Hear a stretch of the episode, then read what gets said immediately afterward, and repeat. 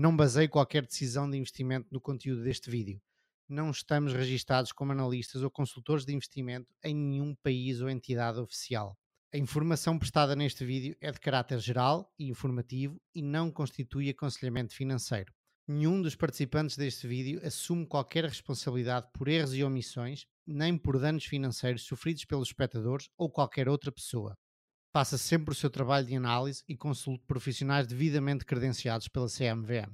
Bem-vindos ao 44 episódio do Ações e Companhia. Comigo, como sempre, estão os grandes Diogo Gonçalves e Gonçalo Garcia. Olá, pessoal. Olá, olá. Olá, olá. Roubei a, dizer, deixa o Diogo outra vez. Eu estava a dizer que eles chegaram o Acquires, eu não sei o nome daquilo, é o Value After Hours. Chegaram yeah. ao episódio 100, não sei se viram. Chegou. Muito giro. Vocês ouviram? Sim, falaram um pouco. Quer dizer, falaram muito e não disseram nada nesse episódio, mas. Eh, ah, peraí, foi aquilo que o Bill Brewster até falou do David da Motley Fool? Do David Gardner? Não, não me lembro. Okay. Foi, pá, foi uma data, houve uma data de convidados aí, foi lá o Ian Castle, foi lá o, ah, não ouvi. o Mitchell e, e, outros que eu já nem me lembrava deles. Foi lá muita gente. E eles tinham todos, compraram todos uns óculos a dizer 100. Estavam com uns óculos especiais.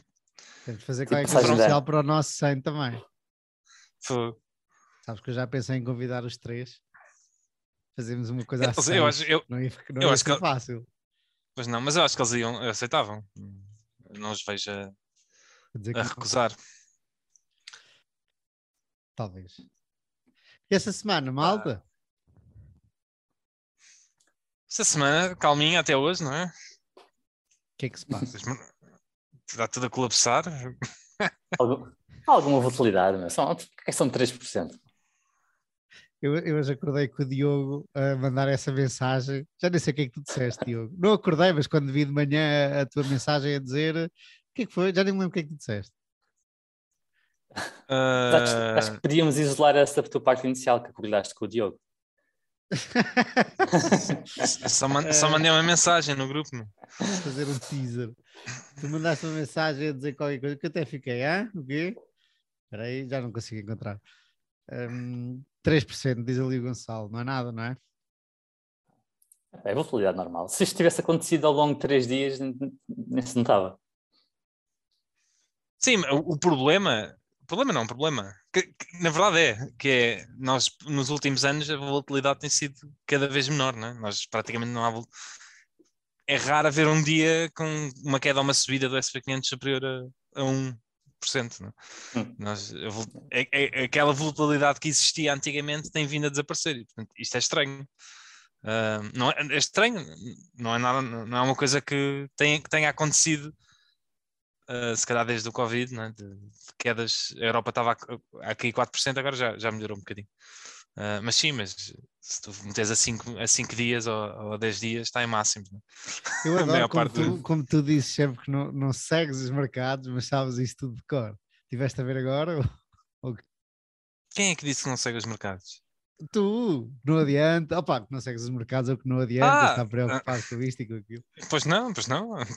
É, é, aliás, é, é, detrimental. Isto é algo que eu digo que, que é prejudicial. Eu, idealmente, nem olhava para eles, nem, nem sabia o que é que se estava a passar. Mas, uh, efetivamente, vejo e olho para os mercados todos os dias. Depois de alertares de manhã, eu fiquei a pensar: o que é que esse gajo quer dizer com isto? Que eu estava embrenhado aqui na minha, na minha empresa japonesa e, e, depois abro o Twitter, que é onde eu vou procurar estas coisas. Por acaso podia haver uma página, como aparece na, na CNBC, sabem aquele painel com as ações todas, a verde e a vermelho? Devia haver uma página, se calhar aí, isto é só ignorância minha, devia haver uma página com isso, que um gajo acordava e ia ver como é que isto está hoje e como é que não está. Um, Sabe, sabe uma coisa gira? Que é, na Ásia o vermelho, não sei se é, é em bom. toda a Ásia, mas pelo menos na China e no Japão, vermelho é quando está positivo. É ao contrário as cores. Se tiver, uhum. é, quando, quando está 2%, com mais 2% está vermelho. E, e, e, é a cor do Partido Comunista, não é? O vermelho. Sim, mas, mas não é. Porque isso, eu, eu acho que o Japão também tem essas cores. Eu acho que não tem. Não está ligado ao Partido Comunista, não é? É uma. É uma Não, não, continua, desculpa. Diz, diz. Não, é, é uma, é, uma, é uma- é uma curiosidade que, É. que eu, não, eu não sei ao certo explicar porquê, mas para eles a cor vermelha é positivo, não é como nós. Pelo menos nos Vocês mercados. viram, vi- viram o coisa, o, o Jamie Dimon a ser criticado pelo Taleb, que eu tenho aqui atrás a, a imagem do Taleb. Não viram isso? É, vi, vi. Sim. Ouvi a entrevista. Então digam lá o que é que aconteceu. Basicamente, ele num tom de brincadeira, eh, veio dizer que a JP Morgan ia outlive, não, não sei como é que se é em português, ia viver mais tempo do que o Partido Comunista Chinês. Era tão robusta a empresa que, que ia durar tanto tempo que o Partido Comunista Chinês, o governo chinês ainda ia colapsar e a JP Morgan ainda ia cá estar. E ele, ele disse isso em Hong Kong, numa, numa conferência em Hong Kong. O Jamie Dimon. Estamos a referir-nos Ah, ao Jamie, e- Dam- e a questão é agora. A grande questão é depois ele ter vindo pedir desculpa, não é? A seguir É. a isso. E vinha ao Taleb a dizer é- que, que não era, na verdade, eu gostava de me lembrar das palavras exatas do Taleb porque acho que escreveu-as muito bem. Não era, na verdade, um, um genuíno pedido de desculpa, era. hum, era Eu- que é que- eu vou procurar aqui a, a palavra Sim. que tipo usou. Mas, mas eu não concordo, eu não concordo com isso. Imagina, ele foi mal, foi mal interpretado o que ele quis dizer. Obviamente o que ele queria dizer é, é, é que a JP Morgan está super sólida e é uma empresa espetacular. E ele tenta usar uma metáfora, mas o objetivo daquilo que ele disse foi "Pá, a JP Morgan é uma empresa incrível, super sólida e que vai perdurar no século. Uhum. Ahm, mas como tudo, é, a, a maneira como tu dizes eh, é diferente. E, e eu acho que o pedido de desculpas até pode eventualmente ser genuíno, porque lá está, ele quando disse isto, ele, ele não queria de todo estar a atacar ninguém. E portanto o que ele quis dizer é: desculpa. depende, se tu tens uma relação com. Deixa, Pode- deixa-me então ler só o que é que o Taleb diz. O Taleb diz: Apologies driven by fear or economic interest are not apologies, but genuine expressions of submission. Portanto, em português, pedidos de desculpa motivados pelo medo ou pelo interesse económico não são pedidos de desculpa sinceros, mas são expressões genuínas de submissão. Eu, eu, eu, acho que mais uma vez isto é tentar polari- pol- politizar e, e polarizar as pessoas. É, é, é tentar voltar a criar eh, atritos onde eles não existem. Eu se tiver um amigo meu e eu estiver a dizer qualquer coisa que, eu, que a minha intenção, obviamente, não é magoar, mas que por algum motivo magoou essa, essa pessoa, eu não tenho problemas nenhum em pedir desculpa. E isto não é um, um ato de submissão. Isto é um, um ato de. Sim, mas olha, aqui, desculpa, eu não, eu não queria sub- ofender Não, ninguém. pera, Diogo, aqui subentende-se que este pedido de desculpa não é realmente esse tipo de desculpa, é só deixa-me cá estar calado e dizer outra vez e, e voltar atrás com, com o que eu disse, que é para não me lixar daqui Porquê? para a frente. É a impressão porquê que que não- dá. Porque é que não é simplesmente É o, o que eu queria dizer, o que eu queria dizer era uma coisa, ofendi alguém porque as pessoas têm maneiras de estar diferentes, culturas e, e, e veem as coisas mais diferentes. Não sei, eu vejo isso como sendo ingênuo. Claramente ele ele não, não, não quer saber. De, tipo, para já ele pode não ter. É uma coisa que lhe saiu da boca para fora. E não acredito que ele esteja mesmo genuinamente preocupado com os bilhões de pessoas na China que agora podem ficar preocupados com as palavras de uma pessoa do outro lado do mundo. Desculpa, não me parece. Que ele seja Oh, e o- realmente. É assim, eu, eu, eu, eu, eu acho, que- eu acho que a postura contrária era pior, que é eu estou-me a borrifar para o que os outros pensam. Eu digo Essa era mais apetece, genuína. Essa era Não, mais mas aliás.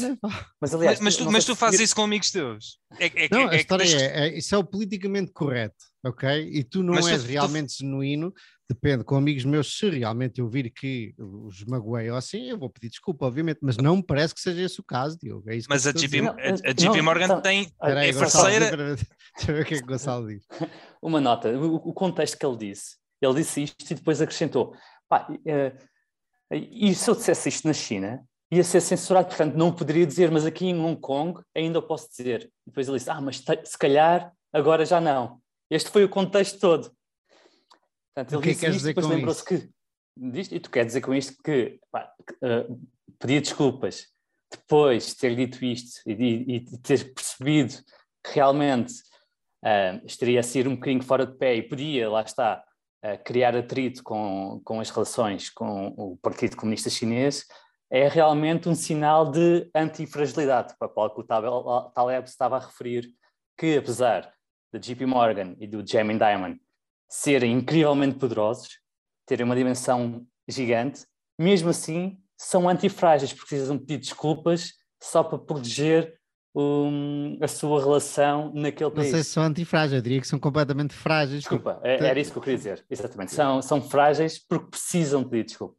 Exato, ele identifica isto como uma, uma falta de liberdade e, e uma, e uma submissão, e ele diz: opá, se ainda assim, como é que ele diz? Espera aí, havia outra. outra ah, se ainda assim. Ah, isso porque o Taleb ultimamente tem falado do fuck you money. Pelos vistos, teres muito dinheiro, tal como o Jamie Dimon, ainda não te dá não lhe dá a liberdade suficiente para poder dizer o que pensa sem ter que voltar atrás e pedir desculpa porque, porque pode ofender a- um governo aut- autocrático. Portanto, Eu, eu acho que se tu és, eu acho que não tem nada a ver com o governo autocrático, lá está mais uma vez. Eu acho que se eu sou parceiro, se eu tenho uma empresa e se eu sou parceiro de alguém, não é? E portanto nós temos trocas comerciais, há contratos assinados eh, e, e- e é suposto haver uma relação de entre ajuda, não é? E se eu venho publicamente dizer qualquer coisa que eu sei que ofende o meu parceiro é? comercial, eu, eu acho que deveria pedir desculpa nesse caso, obviamente. Ó- nós, ó, temos, Diogo, nós temos Ninguém relações. te tira a razão, eu acho que estás a ser demasiado ingênuo. Ok? Não, Tipo, eu, eu- só tô- eu só estou a dizer, é, é mais uma vez, Hum. é a primeira coisa que vem à cabeça das pessoas é, é exatamente esta do é um regime autocrático e está a submeter os outros, os outros países. Se fossem duas empresas e se isto Uhum. acontecesse, é, é- isto iria funcionar da mesma maneira. Eu, eu não vejo diferença nenhuma. não, eu ainda acho assim, que mais- se fossem duas empresas, o que o Jamie Dimon devia ter dito era: opá, deixem-se lá de coisinhas, vocês não são os coitadinhos, se realmente são tão fortes quanto dizem e quanto são, opá, não é por umas palavras de mim que agora a empresa Então, ou e, o e país a outra, vai e outra, e a outra pessoa, a se calhar, não é? outra pessoa se calhar cancelava contratos e eu não quero trabalhar com esta pessoa, eu vou, vou contratar outro banco. Se, a- se a pessoa não me respeita, eu assino contrato com outro banco. E isto acontece ao nível de qualquer empresa que assine contratos, não é? Tem estas posturas e, e tenta agradar a outra pessoa e tenta. Quer dizer, se, eu sentir que sou estou a ser ofendido pela pessoa da qual estou a assinar um contrato, eu tenho outros bancos, não é? Portanto, eu, eu, eu acho que isto é exatamente igual a uma relação comercial qualquer e não tem nada a ver com, com ser a China. O que tem a ver com ser, com ser a China é a China tem uma entrada postura e cultura em relação a determinados assuntos, não é? que se calhar outras pessoas não tinham, mas, mas isso acontece com todos os países e com todas as culturas e tens de respeitar a maneira como. E, e com todas as pessoas, e tens de respeitar a maneira de ser de- das pessoas com quem estás a, a negociar e a trabalhar.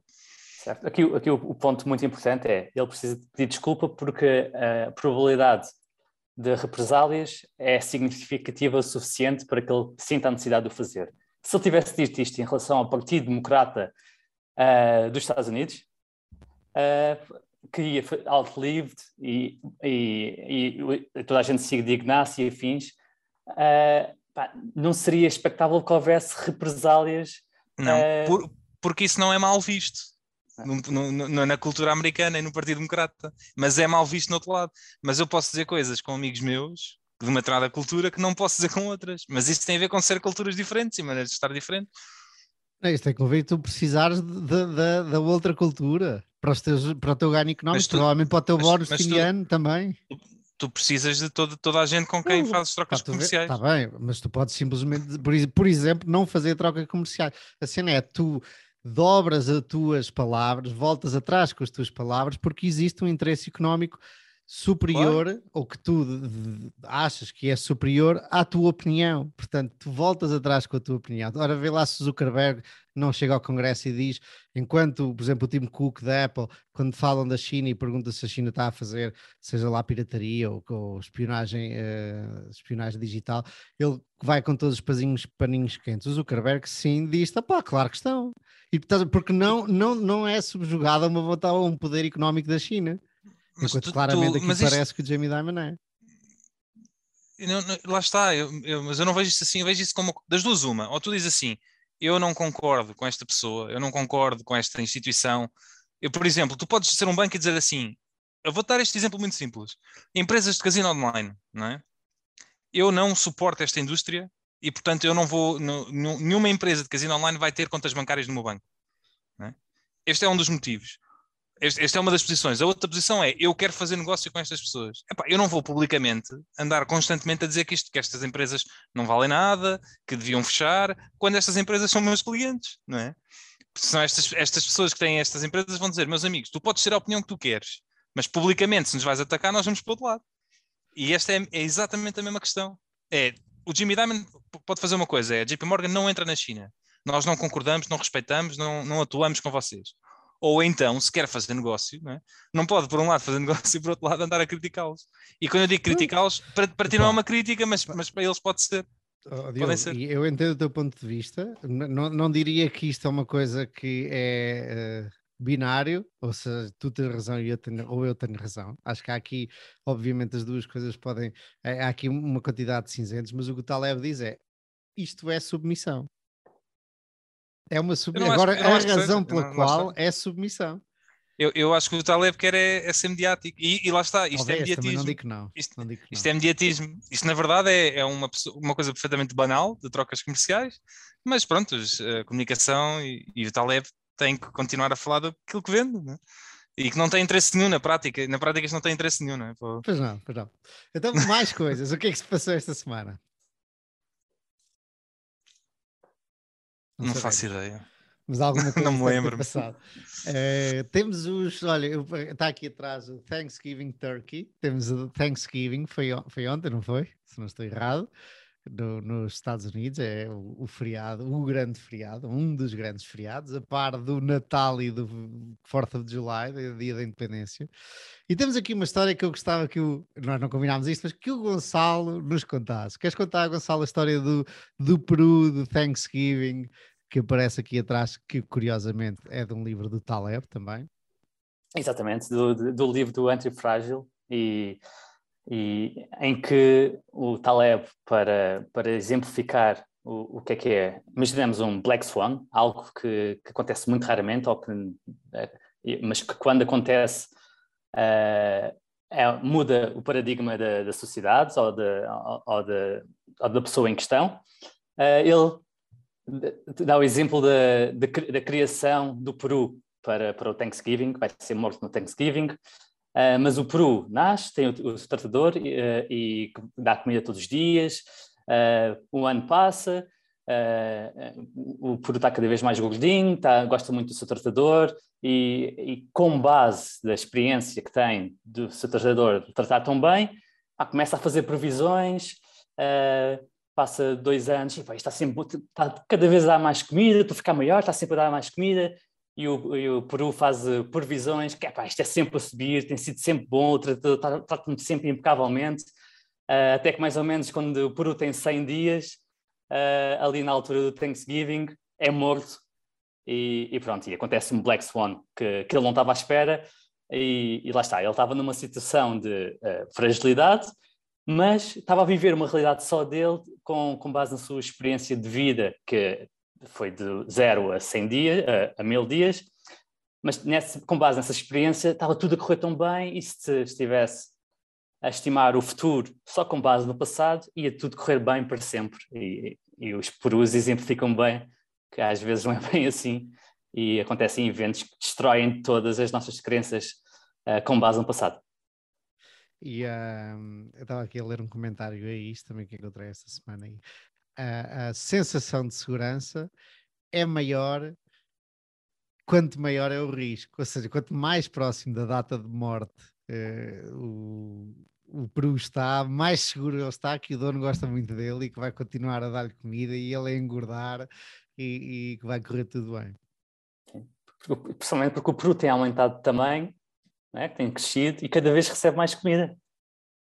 E o, no outro dia falávamos aqui do, do price drives, os preços uh, drive the narrative, acho que era assim, não sei, foi o Diogo que trouxe até o tema.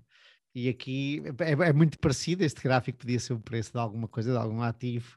Uh, quanto, quanto mais gente, isso curiosamente também toca no tema que trago hoje, um, quanto mais gente entra num determinado ativo, mais o preço sobe, mais gente quer entrar porque existe o fear of missing out, mais ele sobe, até o carroça parar e a coisa acontecer e comermos um peru no Thanksgiving.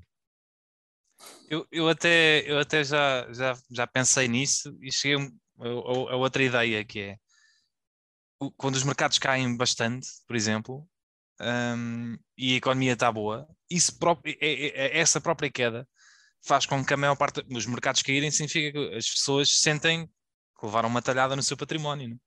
e que estão men menos ricas, né?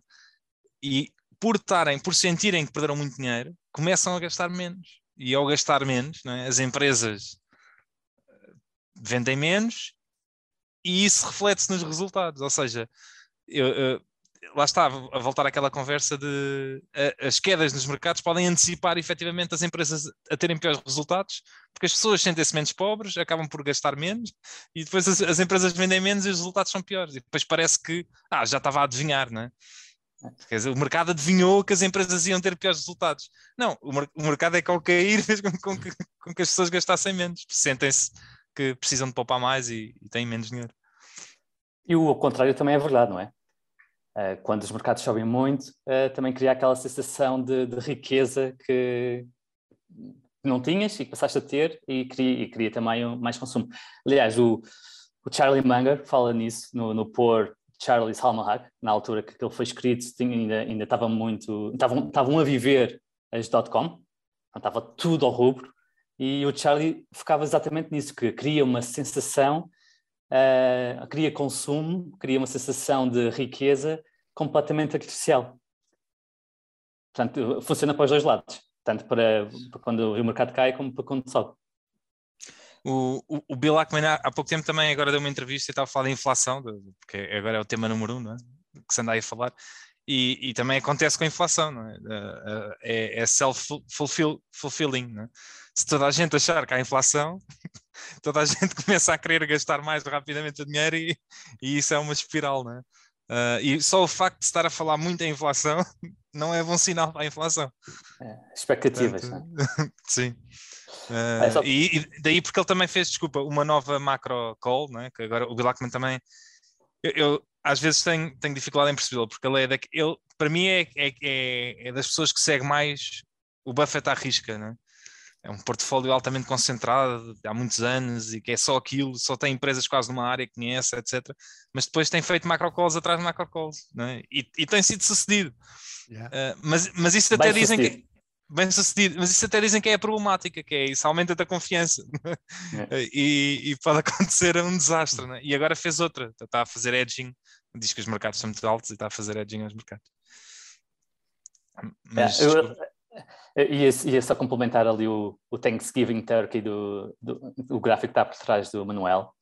Por trás de mim está um gráfico que parece parecido, e há, há bocado o Manuel estava a dizer que isto também se aplicava ao preço das ações. Este aqui é o preço, uh, aliás, é o, a evolução da cotação de um fundo que era altamente uh, aclamado uh, até falir, que era do Long Term Capital Management, e nós já falámos aqui do livro que retrata a vivência deste fundo, chamado When Genius Fail. Uh, e epá, isto era um fundo gerido por uh, prémios nobres, uh, pessoal de Harvard e afins, incluindo um, o, o, Miller, do, do Black and Scholes. Um, e, e, basicamente tinha muito pouca volatilidade, tinha bons retornos, e até que ah, implodiu e o, estes dois gráficos do, do Peru, eh, do, bem, do bem-estar do Peru e do, dos retornos deste fundo são muito parecidos, porque se continuássemos a estimar o passado, o futuro com base no passado, íamos, íamos falhar aqui o evento do Black Swan. Esses tipos foderam-se por causa da. Eu posso dizer foderam-se no YouTube? Acho que sim. Por causa da. Já, da já, já vamos ficar com o vídeo. Já vamos ficar com o vídeo. Com, Cortado. Com o vídeo banido, exato. Tá, estás a gozar, mas eu conheço, eu conheço histórias assim. Sim. Uh, e sem as neiras, e sem as neiras. Sim. Umas palavras, tipo, no tipo vídeos no Instagram, com palavras que pá, alguém deve ter reportado porque se sentiu ofendido ou qualquer coisa. E, e foi Só a vida. parece o Jamie Dimon com a China. desculpa, desculpa, Diogo. Opa, mas eu repara, eu fico sempre, parece que fico com aquela imagem que eu sou um defensor da China, eu não sou. Não, eu sou um... não, não, é até eu, bom, é, bom, é bom, muito bom ter-te aqui, porque assim, aquelas coisas que nós, e eu falo especificamente agora por mim, uh, temos na cabeça, que assim vamos, vamos ouvindo opiniões diferentes e vamos abrindo a cabeça para outras opiniões e sim senhor. E o facto de eu defender veementemente os meus, o meu, uh, a minha opinião não quer dizer que não te ouça e que não, não venha a, a, construir melhor. Ainda que, ainda neste caso de Jamie, de Jamie Diamond, ainda não me, não me apanhaste. Eu, eu, eu, na verdade, até sou muito crítico de certas coisas da China, mas como a maior parte das coisas que, que aparecem é, é, é, críticas infundadas, na minha opinião, uh, há, há muito pouca gente que eu conheço ocidental a defender a China, portanto se calhar se houvesse muita gente a defender, eu até ia dizer, pá, mas eu não concordo com isso, na verdade. Isto e aquilo. Tu és a do Ah, contra, não- não é, Diogo? Eu sou, eu sou é do contra, eu sou, eu sou o advogado do diabo. que é para Não, mas é assim espetacular porque isto traz audiências. É, qualquer dia é como, como os- os donos da bola. Olha, ó ó, Gonçalo, há aqui duas coisas que nós temos que falar. Uma é que tu foste dar uma palestra, foi ao Isqueté? É. Não foi bem uma Isqueté, palestra. E não, e não contaste nada, nem convidaste, nem disseste nada, e o Diogo é que te apanhou.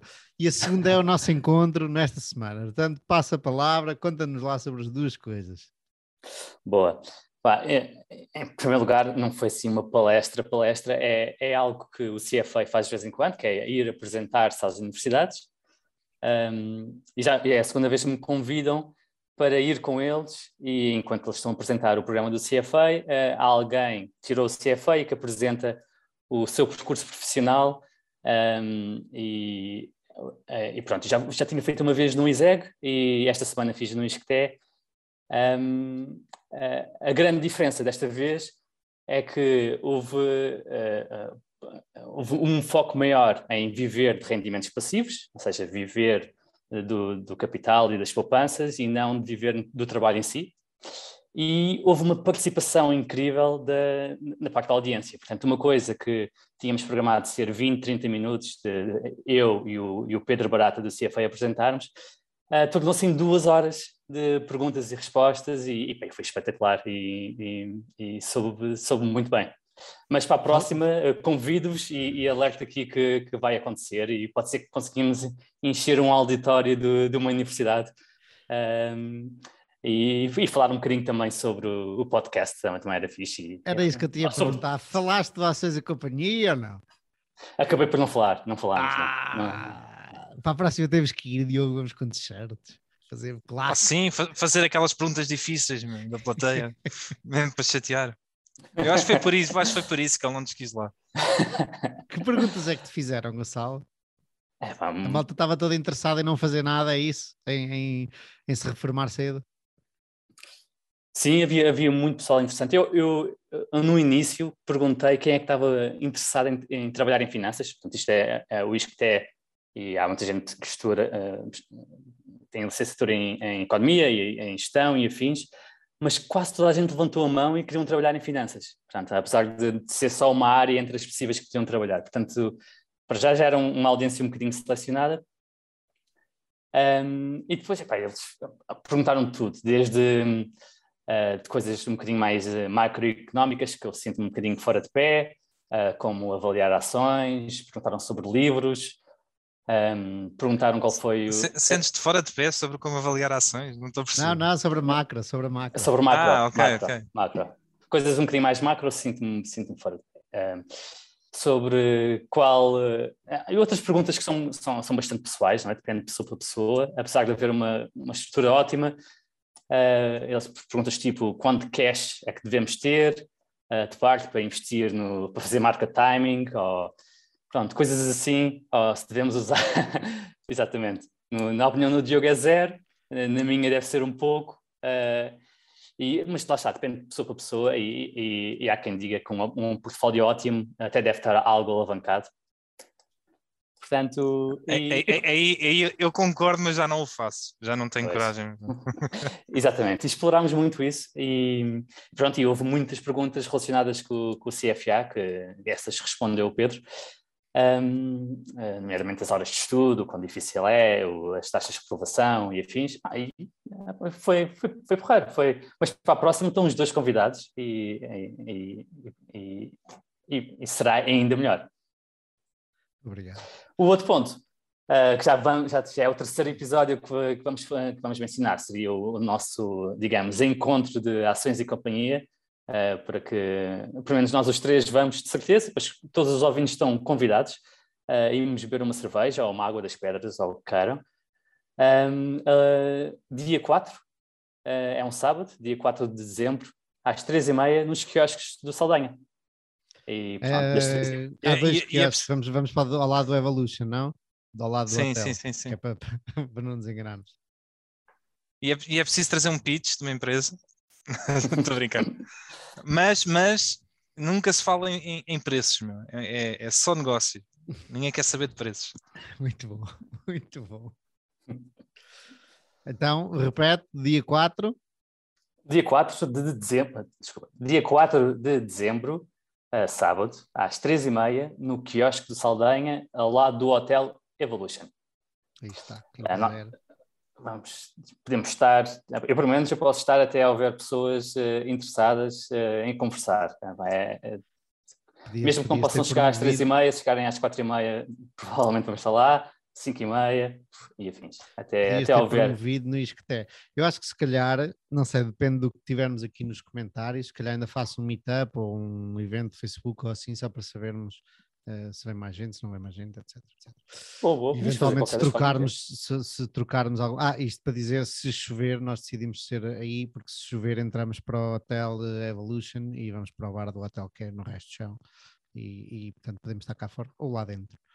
Um, estamos a chegar ao fim dos primeiros 40 minutos e nem falámos dos nossos temas. Esse é um episódio é... longo, longo, longo.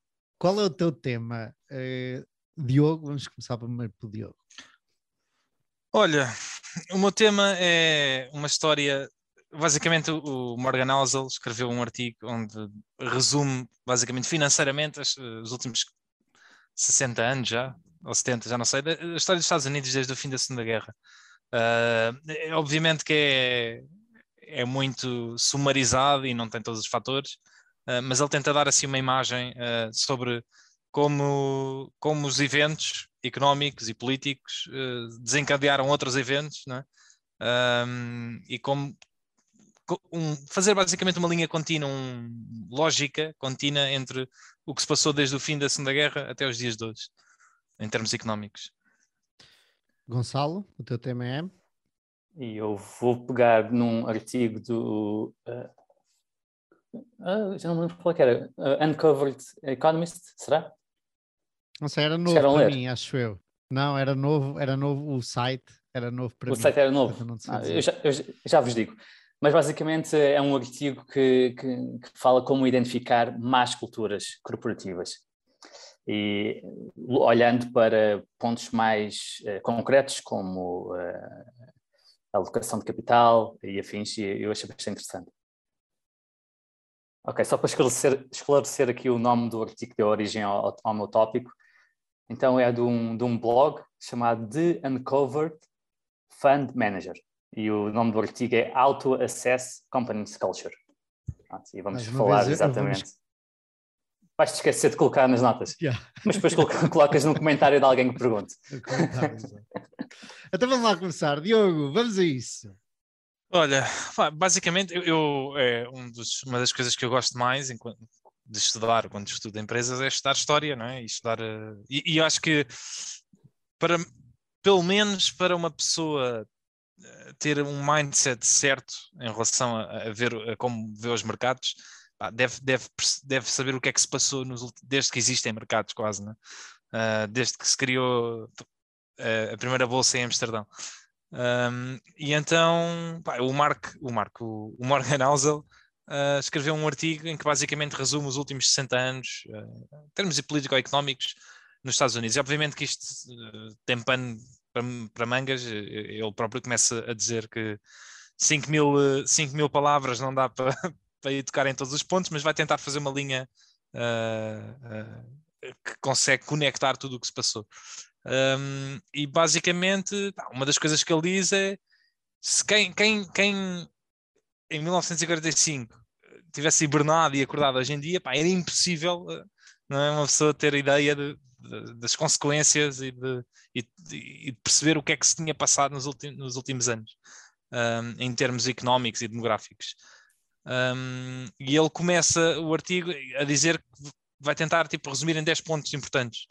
Um, o primeiro ponto é o fim da guerra, né? agosto de 1945, um, e basicamente havia muita preocupação no fim da guerra em termos económicos com o país dos Estados Unidos. Isto porque havia 16 milhões de americanos, que na altura era 11% da população, portanto, a população americana na altura era à volta de 160 milhões, hoje em dia já, já duplicou.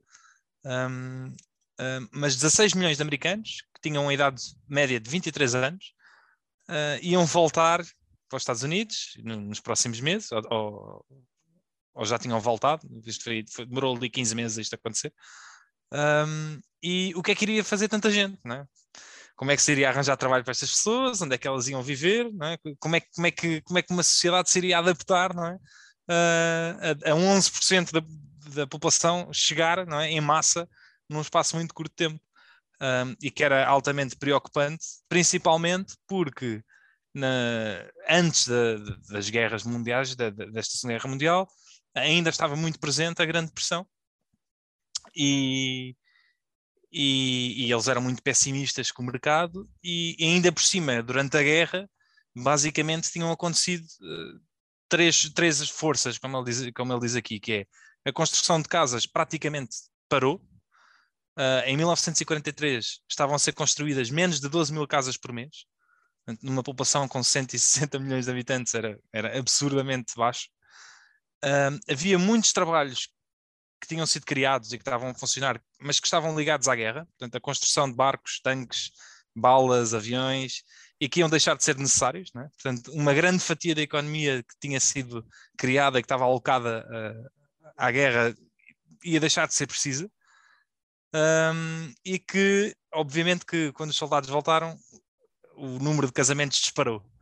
Um, e que isso também era preocupante porque muito, a maior parte das pessoas queria era, era ter filhos, etc. E portanto também ia ter menos tempo para trabalhar. E portanto isto eram três coisas que estavam a preocupar imenso, que é, não há casas, não vai haver trabalho, porque vamos aqui cancelar uma data de indústrias, e, e, basicamente o que eles querem é, é, é, casar e ter filhos e não querem fazer nada, entre aspas. Um, e portanto, uh, era aqui um conjunto de fatores muito preocupante.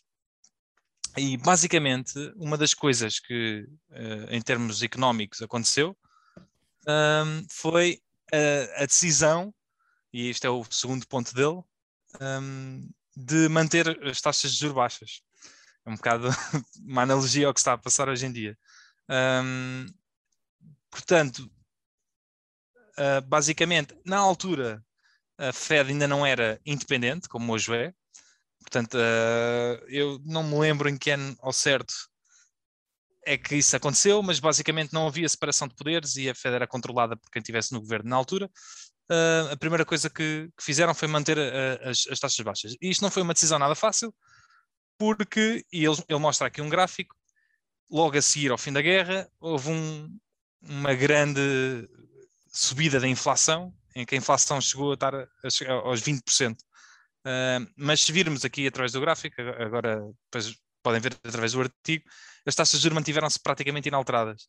Eu acho que a primeira alteração que eles fizeram às taxas de juro foi em 48, se não me engano, 48, 49. Portanto, tiveram ali dois, três anos com a inflação a chegar aos 20% um, e a não mexer nas taxas de juros. Portanto, claramente não foi, não foi nada fácil. Um... estavam a que nível as taxas de juros? Tens aí ou não? Tenho, tenho. Estavam a 0,38%. Portanto, estavam abaixo de 1%. Ou seja, com a inflação, em... com a inflação perto de 20%? Sim. As taxas de juros estavam perto de zero. Exatamente, exatamente. Aquilo é inflação. Eles, eles, eles, ao início meteram a, a taxa de juros a 0,4, né, 0,38. Ele diz aqui que as, as obrigações a 3 meses estavam abaixo de 2% ao ano.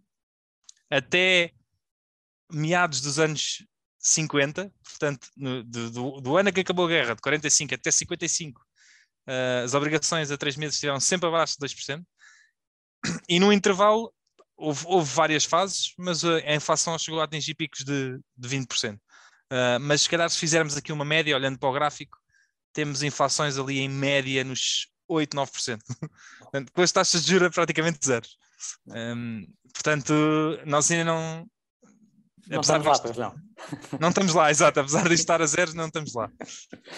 Um, e, e, a ideia, obviamente, nesta altura, era estimular o consumo. Se bem que eu, eu, eu percebo esse, esse teu olhar, Gonçalo, mas também temos que ver que contextualmente isto era muito diferente, porque eles tinham muito pouca dívida em porcentagem não é? de, de, do PIB. Do PIB. Uh, as famílias, pelo menos, por acaso o governo eu não sei dizer. Eu acho que... O governo tinha, tinha bastante dívida, principalmente pelo esforço bélico né, da, segunda, da Segunda Guerra e depois também, acho que foi nessa altura também do, do Plano Marshall, Então iam emprestar muito dinheiro à Europa. É, o, o governo acabou por ter muita dívida, mas as famílias realmente não tinham. É. Um, exatamente. Um, e basicamente, pronto, um dos objetivos de manter estas, inflação, estas taxas de baixas era estimular, obviamente, o consumo, é? é? obrigar a economia uh, no pós-guerra a acelerar. Um, a outro, outro surgimento, grande surgimento nesta explosão nesta, nesta fase foi o crédito, e principalmente o crédito à, às famílias, que uh, o primeiro, faz aqui a menção, o primeiro cartão de crédito uh, introduzido na economia foi em 1950. Um, e que basicamente uh, isto é uma história de 10 ou 15 ou 20 anos pá, de crescimento abrupto de, de, de dívida para as famílias. E ele mostra aqui um gráfico em que basicamente de 45 a 55, em 10 anos, uh, o crédito das famílias quintuplicou e de, e de 55 a 65 voltou a duplicar. Portanto, em 20 anos temos o crédito, o crédito às famílias aumentou 10 vezes. De, de, de, 30, de 29 bilhões para 331 bilhões. Ah, níveis completamente absurdos. Um, mas que esse aumento de dívida não é tão um, drástico como parece, em termos absolutos é enorme, mas como uh, o income, não é? os rendimentos das famílias também estavam a crescer a taxas muito grandes, uh, foi perfeitamente suportável. Ou seja, o crédito estava a disparar e a crescer imenso, mas os rendimentos também estavam a crescer imenso. Pronto, o terceiro ponto. Um bocadinho como, como a China nos últimos 20 anos. Exatamente, exatamente que se fala muito, né, de que o crédito na China disparou, é? mas a verdade é que uh, isto é suportado, não é? porque as pessoas, uh, eu agora também não sei dizer os números, mas o rendimento das famílias nos, nos, últimos 20 anos também aumentou mais de 10 vezes ou mais de 20 vezes, Sim. foi assim um valor absurdo. Sim, aumentou de menos de mil dólares por ano e agora está a cerca de 10 mil dólares por ano ainda. Ainda, ainda só está esse valor, em média. No entanto, é, é 100 vezes, né? um aumento de 100 vezes. É uma coisa completamente absurda.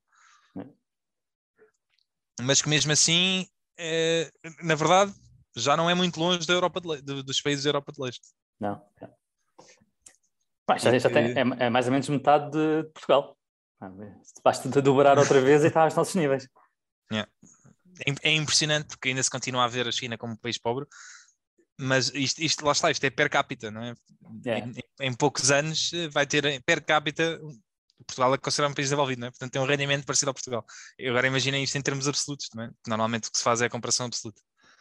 Um, e aliás, a, até há a história, porque, porque aí depois ainda entra outra nuance, que é o PPP, não é? O, o... o poder de, de, compra, exatamente. A imparidade Sim. de poder de compra. E aí é bastante superior, porque as coisas são mais baratas na China. Yeah. Yeah. Voltando aqui, uh, o terceiro ponto, uh, basicamente, que é o aumento brutal da procura, um, derivado de dois fatores. Um dos fatores é, é o tal eh, aumento do crédito, é? do, das dívidas das famílias. Um segundo fator de que ele fala aqui, que é muito interessante, uh, tem a ver com a Grande Depressão. Os anos da Grande Depressão foram anos super dramáticos para muita gente, mas como todas as grandes crises e como todas as épocas em que há estrangulamento económico, isso fez com que a produtividade e a eficiência das empresas aumentasse bastante.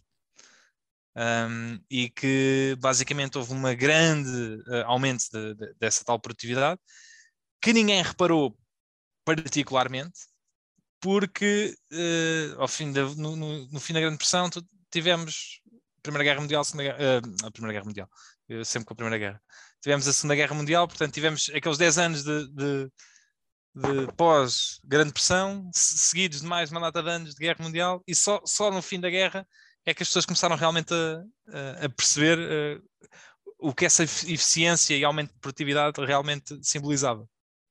E também deve ter havido um aumento de produtividade associado a, ao desenvolvimento tecnológico por causa da guerra. Será que dizia o Phil Fisher? Exatamente, exatamente. De uma data de novos equipamentos, não é? Yeah uh, que foram criados. Né? Aliás, eu acho que esta. Eu até era capaz de dizer que, em termos tecnológicos, é, é, são, são diferentes os avanços, mas foi a época com mais avanços tecnológicos. É, foi, foi de uma época em que não havia nada em, em casa das pessoas, passaste a ter é? todo o tipo de, de equipamentos como telefones, ar-condicionados, eh, frigoríficos, pá, todo o tipo de eletrodomésticos, todo o tipo de, de, equipamentos que foram criados nesta época, não é? E que, ou que pelo menos foram massificados nesta época e que pré anos 50 não existia não é? na, na maior parte das famílias. Deve ter sido uma altura porreira para se viver, ver quantidade de coisas a aparecer, máquina de lavar, de, de, de eletrodoméstico, máquina de lavar, eh, aspiradores, quantidade de coisas interessantes. Agora temos isso de outra maneira, mais de software, mas também um bocadinho de hardware, mas de coisas interessantes, novas, de prendas de Natal que podia haver nessa altura espetaculares, carros, eh, etc. É interessante falar em carros, ele dá aqui exemplos de carros e de, de, dos carros e das casas, mas pá, isto é, é, são valores absurdos, tendo em conta a população que é. Isto era uma altura em que as pessoas antiga, antes disto não tinham carro, não era comum as famílias terem carros, é? e que basicamente ele, ele, está aqui a dizer que nos período, no período da guerra, não é? a manufatura de carros comerciais e, e de caminhões praticamente foi inexistente, é? estava tudo focado, principalmente essas fábricas e indústria, não é? Estava focado era para equipamento bélico, não é? e tanques e, e coisas do género e que nos três anos pós-guerra, de 45 a 49, foram vendidos 21,4 milhões de carros. E que até 55, portanto, de 50 a 55, foram vendidos mais 37 milhões de carros. Portanto, tens aqui um período que de, repente em 10 anos, não é? tu vendeste 60 milhões de carros, o que é tipo um terço da população passar a ter carro. É? Agora imagina o que é que é o shift, não é? em termos de demográficos e em termos de sociedade. Tens uma sociedade onde não tens carros e que em 10 anos, não é? Pá, um terço da população tem carros. E, e, e, se nós formos ver, é um terço da população, mas é, se calhar é, é mais de metade das famílias. É? Portanto, são 10 anos em que metade das famílias passou a conduzir e a andar de um lado para o outro. E, e, e acho que é completamente absurda a, escala, não é? Se nós formos ver a quantidade de carros que são produzidos é? hoje em dia nos Estados Unidos, a escala produz mais carros hoje em dia do, do, que estes que são produzidos, mas não, são, não é assim muito mais carros um, para, em, em, termos de fazer a comparação para, o boom que foi, para o boom que foi esta época. Para capita deverá ser muito menos, não? Uh, acho que não, acho que não. Pá. As pessoas hoje em dia também trocam de carro muito mais facilmente. E... Eu, eu, sei a nível mundial sei que são produzidos à volta de 90 milhões de carros ao ano. Uh, não sei quantos desses é que são produzidos nos Estados Unidos, mas, mas não, ela, per capita provavelmente não é assim muito mais. Um... Já agora, só para fazer um reparo, também foi em 1950 e tal, na década de 50, que se construíram as, as autoestradas nos Estados Unidos. Foi assim, um, um grande esforço para construir as interstate highways e, portanto, mais vontade as pessoas tinham de conduzir porque podiam ir ao estado do, ao lado, ir à cidade ao lado, que antes disso não havia, pelo menos nas condições que, que passou a haver e que existem ainda hoje, e que hoje se fala da, da, da Infrastructure Bill para ver se se, se renovam to, todas essas infraestruturas que têm 50 anos eu, ou mais, ou 60, 70. Eu li uma biografia do Andrew Carnage, que foi, já foi um dos homens mais ricos do mundo e dos Estados Unidos, uh, que é um irlandês, não é? mas que fez fortuna nos Estados Unidos com a US Steel que ele, que, que ele criou. Um, e que lá está, foi um dos homens que teve responsável pela, pelas estradas, pelas pontes, pelas infraestruturas todas. Era o homem do, do aço e do cimento. Uh, pá, e ele, quando chega aos Estados Unidos, ainda é miúdo, imigrante da, da Irlanda, ele faz uma viagem, ele chega, a Nova York, se não me engano, e faz uma viagem de Nova York a Pittsburgh, que é onde ele fica situado, pá, que é tipo eu não sei, uh, posso ver agora assim rápido, mas é tipo, vou dizer que são 600 km. E a viagem demora uh, meses e acho que há pessoas a morrer pelo caminho até eles conseguirem fazer a viagem e chegar lá. Pá, uma coisa que hoje em dia se faz em 4 horas de comboio, o que é que é? São, é, são à volta de 500 km. Uma coisa que hoje em dia eles fazem 4 horas de comboio ou uma hora de avião. Os gajos, havia pessoas a morrer pelo caminho. É, é completamente surreal. E isto foi uma, a pessoa que chegou a ser um dos homens mais ricos do mundo a seguir. Um, pronto, ele depois também fala das casas, uh, que basicamente 2 milhões de casas foram feitas nos 40 a 45 e depois 7 milhões foram feitas de 45 a 50 e que depois 8 milhões foram feitas entre 50 a 55. Portanto, é assim também um absurdo de construção tá, para toda a gente, né? que é, é completamente impressionante. Um... Foi, foi, exatamente por causa das autostradas e do carro, já agora, dar aqui um lamiré da, da parte do urbanismo, da minha antiga vida, foi exatamente por causa disso que nascem as cidades americanas como são hoje em dia, com aqueles subúrbios todos, com as casinhas todas, como os Simpsons ou as donas de casa desesperadas. Um, foi exatamente por causa do carro e das autoestradas eh, que permitiram às pessoas percorrer distâncias muito maiores e, e, ter o centro das cidades como local de trabalho e depois irem todos para fora ter a sua própria casa com o relvadozinho à frente e onde vai o gajo dos jornais, que era o Warren Buffett quando era pequenina, distribui jornais todo, todas as manhãs. Ponto 4. Uh, eh, os ganhos desta, de tudo isto que estava a passar uh, foram distribuídos foram, foram o mais equitativamente ou equalitariamente, não sei como é que se está a dizer, uh, do que sempre. Ou seja, um, uma das características de, desta época, dos anos 50, é que o país enriqueceu ao fazer os pobres menos pobres, é? em, vez de, em vez de ser, que é, um, é um, um bocado a diferença do que está a passar agora, que é os 1% é que estão a ter a maior parte dos retornos.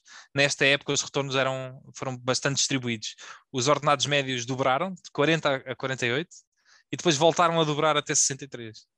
Okay. Nós temos, por exemplo, os ordenados na Europa estão estagnados né, praticamente há 10 ou 15 anos. Os aumentos, se calhar, são aumentos quase ligados à, à inflação. Né? E aqui tu tens um, eh, um ordenado a quadriplicar num espaço de 15 anos.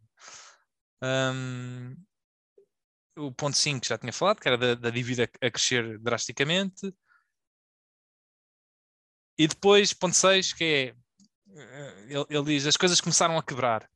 Uh, e o que ele diz é que este, este boom económico aconteceu uh, começou a mostrar as suas falhas, ou que, ou que, que basicamente estava a falhar em 73, uh, ah, que foi uma época muito complicada, em que a inflação disparou brutalmente, houve problemas políticos graves, e, basicamente houve políticos no sentido de houve o embargo do petróleo, uh, havia problemas internos, foi o assassinato de Martin Luther King, guerras de Vietnã, uma data de coisas, uh, e que basicamente houve ali um, um abalo grande na economia uh, durante um, uns anos, aliás, foi a pior época desde a Grande Pressão, não é, para os mercados, né? os anos 73, 74. Um, e na verdade foram, foram provavelmente os melhores anos que existiram para investidores. Um, uh, para comprar. Sim, para comprar, sim, exatamente. Os investidores dessa altura são capazes de não concordar contigo. Foi o melhor ano, melhor ano para estar vivo. É. Mas isso é pá. Isso é um problema de perspectiva. Um, mas isto, isto, isto, isto, isto vindo, e estávamos a falar em off, e já falámos aqui, isso vindo do Diogo que está sempre investido. Portanto, tu não poderias ter aproveitado esse, esse ano. Opa, é, é, é, verdade, é verdade. Eu, eu teria que andar a, a vender o que estava mais caro para comprar mais barato. Mas o, o próprio Warren e o Charlie falam muito dessa época que eles também não tinham dinheiro para comprar. Uh, naquela época tinham que andar a vender coisas que estavam menos para comprar coisas que estavam mais. E ele até, ele até resume e diz, e diz o seguinte: que é, mas isso é o normal. Em épocas destas, tipo, não vi, nós não tínhamos dinheiro para comprar, mas é precisamente por não haver dinheiro para comprar que os preços também estão como estão. Não é? é porque se toda a gente tiver dinheiro para comprar, os preços também nunca ficam deprimidos. É? Portanto, pá, isto, a verdade é, a verdade é, é como o azeite. Uh, portanto... Muito bom. não, não, não estava à espera dessa. Uh, portanto, ninguém tinha dinheiro para comprar nessa altura. Não? Era, Porque o azeite vem ao cima da água e, e a verdade vem sempre ao de cima, é por isso. Muito giro. Exa exatamente. Não, não, não conhece? Não. Não conhecias? Uh, eu não sei se vem, vem ao de cima. Eu, eu, sei que não se misturam, não é? Água e azeite, mas se calhar não, o azeite fica cima, por cima. O azeite vem ao de cima, sim. Exatamente. Não só não se mistura, ou seja, está separado, como vem ao de cima. E a verdade, se vem sempre ao de cima, como o azeite vem sempre ao de cima da água, é, é, é giro. É. Pronto, ponto 7, uh, eh, o crescimento retoma, mas desta vez é diferente de, de antes. Um, uma das coisas que se fala muito é que foi nesta altura que, que se acabou, não acabou, que construiu um novo tratado, o Bretton Woods, eu acho que foi o fim do Bretton Woods, né? se eu não me engano, mas basicamente foi a, a, a separação da indexação ao, ao ouro dos Estados Unidos, das reservas ao ouro.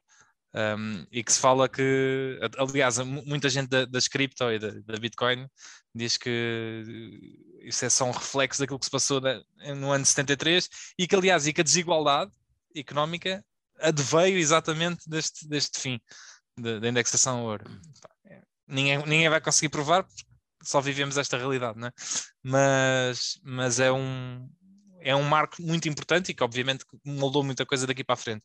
E a verdade é que daqui para a frente o crescimento continuou, mas uh, continuou de forma, de forma desigual. E o aumento da desigualdade uh, começou a acontecer muito mais acentuadamente e se manteve até os dias de hoje, que continua a aumentar a desigualdade. Uh, quer nos Estados Unidos, quer na Europa, muito mais acentuado nos Estados Unidos. Ponto 8 da Big Stretch, Stretch fala exatamente disto, que é, apesar desse aumento de desigualdade, uh, continua aqueles últimos 30 anos uh, passados gera, geram um efeito que ele chama aqui de Johnson's Effect, um, em que basicamente as pessoas continuam, foram anos tão bons e, e, aquela forma resultou tão bem que as pessoas continuam a, a querer apostar naquilo.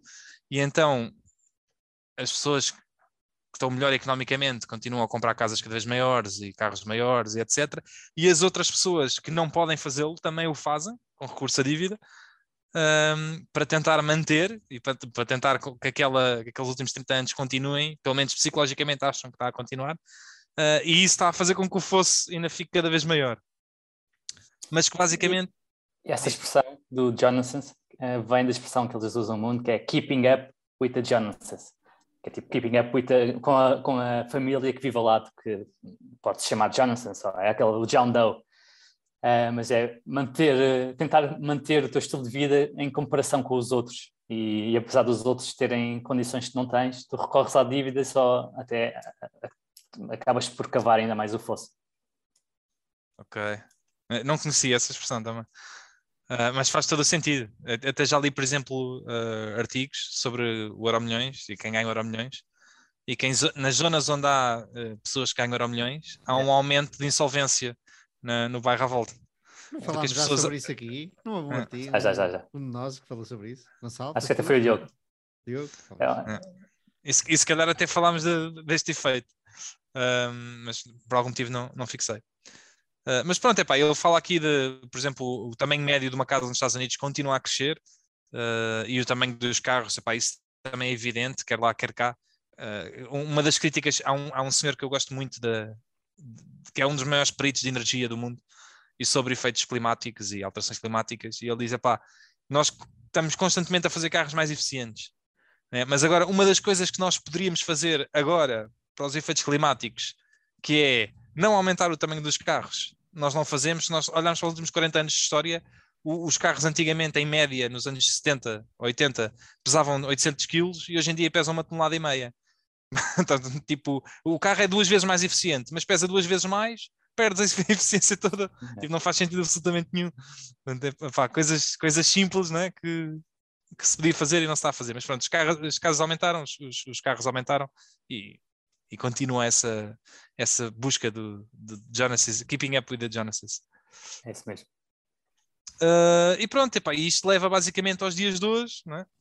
uh, assim resumindo, que é da Tea Party, Occupy Wall Street, o Brexit, uh, o surgimento de Donald Trump epá, e, e, todo este tipo de, de acontecimentos é basicamente as pessoas a gritarem que isto não está a funcionar para elas e que, e que aquele sistema que funcionou durante 30 ou 40 anos uh, está-se a quebrar aos poucos e à medida que a desigualdade for aumentando um, vai ser difícil uh, manter a sociedade como está e é preciso fazer alguma coisa em relação a isto. E que todas estas medidas que foram, foram implementadas economicamente, como o quantitative easing, como a descida de taxas de juros neste momento, são medidas que resolveram problemas, funcionam muito bem, não é? Porque fazem com que a dor dói, uh, custe menos, né? ou, ou que haja menos dor, mas que indiretamente têm vindo para cada vez mais aumentar esta desigualdade. Uh, e que o ponto em que chegamos hoje é, é um ponto em que, se, se, a desigualdade continuar a crescer, uh, pode vir a despoltar outra vez uh, alguns problemas. acontecimentos, problemas, exato. E, e ele acaba assim e acaba com o artigo a dizer uh, History is just one damn thing after another, que é uma expressão muito conhecida. Um, e é isto. É isso. Aguardam-se os próximos episódios. Vamos, vamos, vamos vivê-los na pele. Exatamente. Ainda agora estava a ler, ontem estava a ler sobre a segurança social. Também alguém, não sei quem é que, quem é que escreveu isso, mas é claro e sabido que isto era a segurança social nos Estados Unidos, mas é claro e sabido que por aqui é igual ou pior. Um, e, e, e, com o facto de ninguém fazer nada em relação a isso. E tipo, ninguém político, ator político, fazer muito pouco em tá, uma, Só estão a fazer uma coisa, na verdade. É chutar é. para a frente. Exato. Uh, e, que, e quem se vai lixar vamos ser, vamos ser nós e vai ser muita gente, não é? Por isso, lá está. Nós, mas no, no, velhinho nós. No meu grupo de amigos, a maior parte da, do pessoal já ninguém acredita. Nesse, ou, não sei o que é que estão a fazer em relação a isso. Mas, eh, portanto, pode ser o caso de olha para o que eu digo, não olhes para o que eu faço. Mas ninguém acredita que vai ter grande reforma e ninguém está a contar muito com a, com a reforma lá à frente. Menos mal. O pior seria se toda a gente tivesse a contar com uma reforma que não existe. Agora, se já estás a ajustar expectativas que não vais ter reforma, menos mal. Eu não acho, eu não acho que as reformas vão acabar, nunca. Nunca. Não, não vão acabar, não vão é ser suficientes e vais trabalhar até mais não, tarde. Exatamente. Vai eu acho que vai, vai, sempre haver, mas epá, se não houver dinheiro, vai haver menos. Vai, vai haver a quantidade de que, de que dinheiro tiver disponível na altura. Conseguiste mas... taxar a quem trabalha. Yeah mas tu não podes acabar com reformas. Não era, não, não, só tu é que falaste de acabar. Acho que não. Não, não, sim, não estou a dizer, mas há muita gente que diz: ah, quando chegar não vou ter reforma. É, as pessoas vão ter reforma, podem não ser os valores que gostavam, que gostavam de ter. E só aos 85. 85. Eu, eu, eu aí acho muito bem aquilo que fizeram, que já muita gente quer acabar, que é estar indexado à esperança média de vida. Claro. Vai se, eu não me importo que seja aos 85, se eu viver até aos 150, não? Uhum. Agora, se, se, eu, em média, né? Agora, se viver até aos 86, se calhar já é um bocado chato. Mas sim. Lá está, aqui uh, aplica-se bem aquela, aquela máxima do encontra um trabalho que gostes e nunca tra terás que trabalhar na vida, porque se realmente eu, vais eu... ter que trabalhar até aos 85, convém que gostes do que fazes. Eu no outro dia até vi um, um Olha, do Luís Jordão, um, um podcast. Quem? Um daqueles. um da, uma daquelas. Uma daquelas em direto. E eu, e eu não sabia disto, e, e, foi através de lá que tu basta 15 anos de descontos para pedir uma reforma. E para quem quer. Eh, agora não sei se tu sabes isso, Gonçalo, mas para quem. Tu também não trabalhaste cá em Portugal. Mas para quem quer eh, reviver de maneira passiva, é? pode complementar. Ou seja, tu podes pensar assim, pá, eu preciso de X por mês para viver. Mas se tiver já uma reforma, basta 15, se tiveres 15 anos de trabalho, podes ter ali uma, acho que o mínimo, eu não sei se é 300 euros ou o que é que é por mês, ah, já, já, já te ajuda a baixar esse standard, já tens mais, um, mais alguma coisa fixa, ou 200 por mês, ou 300 por mês. Um, que é um complemento, pá, 15 anos de trabalho, pá, se começares aos 18, tens 35, ou, sei lá, tens 33. É verdade. Eu mesmo assim teria um bocadinho longe. Eu, trabalhei sete anos. Portanto, é metade. É, é. Isto é mesmo uma facada para, para quem nos está a ouvir. Mas, por outro lado, tive circunstâncias que são muito difíceis de replicar. Começando, lá está, por começar a trabalhar e a gerar capital numa das melhores alturas que podia no, nos, últimos tempos, nos últimos tempos, que foi em 2011. Principalmente para alguém que, que ia com, que tinha algum enviesamento de home biased, e eu comecei por investir principalmente em Portugal e Espanha, e foi, foi a melhor altura para ter investido. Portanto, esse capital, esses meses de trabalho foram quase como multiplicaram várias vezes, ou algumas vezes. Portanto, foram, foram, foram alguns anos que valeram por mais do que esses anos. Que surgiu aqui um, um artigo, isto já não, já não é de agora, aos Zunzuns, mas que a Alibaba está a pensar em fazer spin-offs aos negócios, à, às, o New Retail, como eles chamam, aqueles negócios todos que eles estão a investir e que não são lucrativos, como a, a LMI, a, a e essas, essas uh, New Adventures todas. Um, e que, na minha opinião, iam gerar imenso valor. Mas pronto. Uh, foi uma passagem um bocadinho brusca de, de reforma para Alibaba, mas. Está associado, está, está associado. Porque vai garantir a tua reforma, Diogo. Exato. Uma coisa, uma coisa gira é que o que podia fazer sentido é que um desses, a parte desses negócios seria avaliada teoricamente por um múltiplo de, sale, eh, de vendas, sales, e o outro por um múltiplo de resultados, não é? E é um bocadinho que, que disse que eles gostariam. Exatamente. O, o que, que, é um é. bocadinho o que tem acontecido dos investidores de Evolution, de, daquela de Evolution Gaming. E, e, e, não, é, não é só isso, é que é, a própria Alibaba, eu acho que as pessoas não têm ideia do lucro real do, do core dela, porque ela, eu acho que também é propositado, ok? Porque eu acho que ela tenta esconder lucros. Ao contrário do que as pessoas dizem, eu acho que estes gigantes, não é? como a Alibaba e a, e a, e a Tencent, tentam mostrar lucros a menos do que o que têm, que é para não ser, uh, para não ser tão. Uh, uh, não é regulamentados, mas é para não lhes caírem tanto em cima. Para não dar tanto nas vistas. Como, um bocado como aquilo da Google que nós não a falar. Não sei porque é que eles haveriam de fazer isso se o governo é amigo deles, é sócio deles e lhes permite. Agora estou-me só a meter contigo, Diogo. Sim, sim.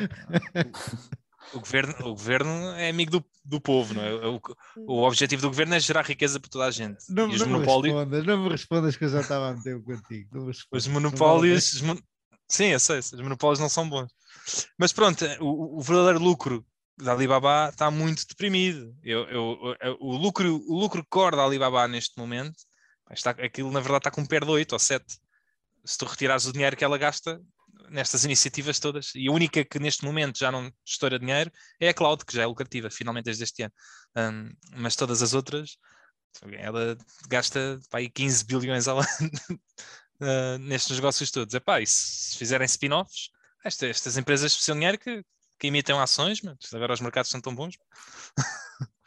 Mas aquilo, e... que, aquilo, que, eu, que poderiam fazer e que se uh, tramava um bocadinho os acionistas era fazer agora um take private e depois só fazer o IPO da parte rentável. Mas, mas diz-me como é que tu fazes um take private de 300 bilhões ou 400 bilhões? é, é pá, eu, eu percebo o que estás a dizer, mas eu acho que é difícil uma dimensão destas, não é? Uh, de fazeres um take private. Porque isto é o mínimo que tu terias de pagar, não é? Na verdade, tinhas de pagar mais até. Tinhas de pagar um prémiozinho. É. Mas, olha, ias buscar. Quem, quem, é que tem 500 bilhões? Não, mas não, não, precisas, não precisas só de uma pessoa, podes fazer um consórcio entre o SoftBank, o Tiger, a Sequoia, Buffett, e, é, Buffett é. Ah, e, sim, e, a, e a, a, SoftBank já tem 20%, okay, ou 10%, não sei quanto é que é. Pronto. 10 ou 20%. Já, essa parte já, não, já pedias para de parte. Né? Mas sim, sim, sim, é uma possibilidade. Não acho, é uma possibilidade que eu acho que é muito baixa pela dimensão. Mas quanto mais a ação cair, mais, mais, mais possível é. Né? é, é de, pode ser uma daquelas situações em que o, o preço cair não torna a ação menos arriscada. Sim, sim, sim, sim. Epá, se bem, aumenta, a, aumenta a probabilidade deste evento. De, de fazer os spin-offs, é isso? Não, de fazer um take private. Ah, okay. E cristalizar uma perda. Ok, sim. Como falava. Mas... Realmente, um bocado grande demais para, para, para essa probabilidade de ser, ser alta, mas sim. Eu acho que nunca foi feita uma tão grande, na minha opinião, mas posso ir ver. Um... Sim, a maior que estou-me a lembrar, e foi feita pelo menos duas vezes, mas não é, tem uma dimensão bastante superior. Mas a Dell, o Michael Dell, fez, fez isto algumas vezes com, com a dele. Foram, não foram, acho que não foram 300 bis, mas foram para aí 20 bis. Pronto, é uma, uma dimensão um bocadinho diferente. É, um, é um, uma, uma, ordem de magnitude diferente. Mas também, é, mas, mas também o capital hoje há muito é, mais capital do que havia na altura, provavelmente até há 10 vezes mais capital. Aqui, aqui a questão é, é, não, há, não há ninguém com essa capacidade, acho eu. Teria que ser um consórcio entre pessoas. isso não é fácil, não é? Chegares a esse acordo. Mas sim, mas podia. Pá, se, o, se o Warren Buffett decidisse alocar logo sem bismo e dissesse que entrava nisso, o Charlie gosta daquilo. É. Era uma maneira deles alocarem aquele dinheiro todo que tem de parte. Sim, de uma vez. É. Mas, mas pronto. É, seria giro Eu acho que os spin-offs geram sempre valor. Desculpa, Diogo. Eu estava só a dizer que eu acho que os spin-offs cristalizam sempre valor. Um, pá, porque é uma maneira, as pessoas não. Que só, não, não- lá está, é a história dos conglomerados. né? As pessoas não gostam de conglomerados porque não gostam daqueles negócios e, e, portanto não vão lá comprar porque aquilo é uma grande mescla. E, e, aliás, eu, eu percebo, a maior parte das pessoas na verdade não gosta daquelas empresas, que, das, das new ventures da Alibaba. Ah, portanto, eu percebo que eles, que eles querem tirar aquilo de lá dentro. Não, ó, E- e não- os investidores que gostam de umas não são os mesmos que gostam das outras. Gosto E- das outras, já. E não é difícil encontrar eh, um investidor que goste das duas. Mas, mas isso é muito comum nos conglomerados. Eu, eu próprio tenho o Exor. e não há muita gente que goste Fiat. eh, da Fiat ou da Stellantis, não é? Com um múltiplo baixíssimo, um negócio de massa e, e que esteja interessado também na Ferrari, que é um altamente premium Yeah. e com um múltiplo muito alto e uma empresa com uma qualidade diferente. Uh, falar nisso, num, num- num- na, mesma linha, a Constellation Software anunciou agora um fundo de venture um, para, para, para venture, para startups, para empresas pequenas, tentar ser o, o sucesso aí das redes sociais. Eu ainda não sei muito mais do que isto, mas está toda a gente eh, feliz da vida. Que- o que será a Constellation entrando em venture capital? Vamos ver. Bom, eh, Diogo, ainda queres fazer alguma nota ao teu tema? Não, não, siga. Vamos passar aqui ao Gonçalo. Gonçalo, Bora lá. vamos a isso. Então vamos lá. Uh, Falando um bocadinho sobre cultura uh, e o que é que e, e sobre especificamente um bocadinho mais sobre más culturas. Uh, nós sabemos que um, até um bom modelo de negócio, até um bom negócio, até uma boa empresa pode ser destruída por uma má cultura. E, e no artigo ele menciona alguns exemplos, nomeadamente uma empresa uh, farmacêutica chamada Valiant, um, que subia sistematicamente os preços dos medicamentos e subiu ao máximo e funcionou, aquilo funcionou muito bem até determinado ponto.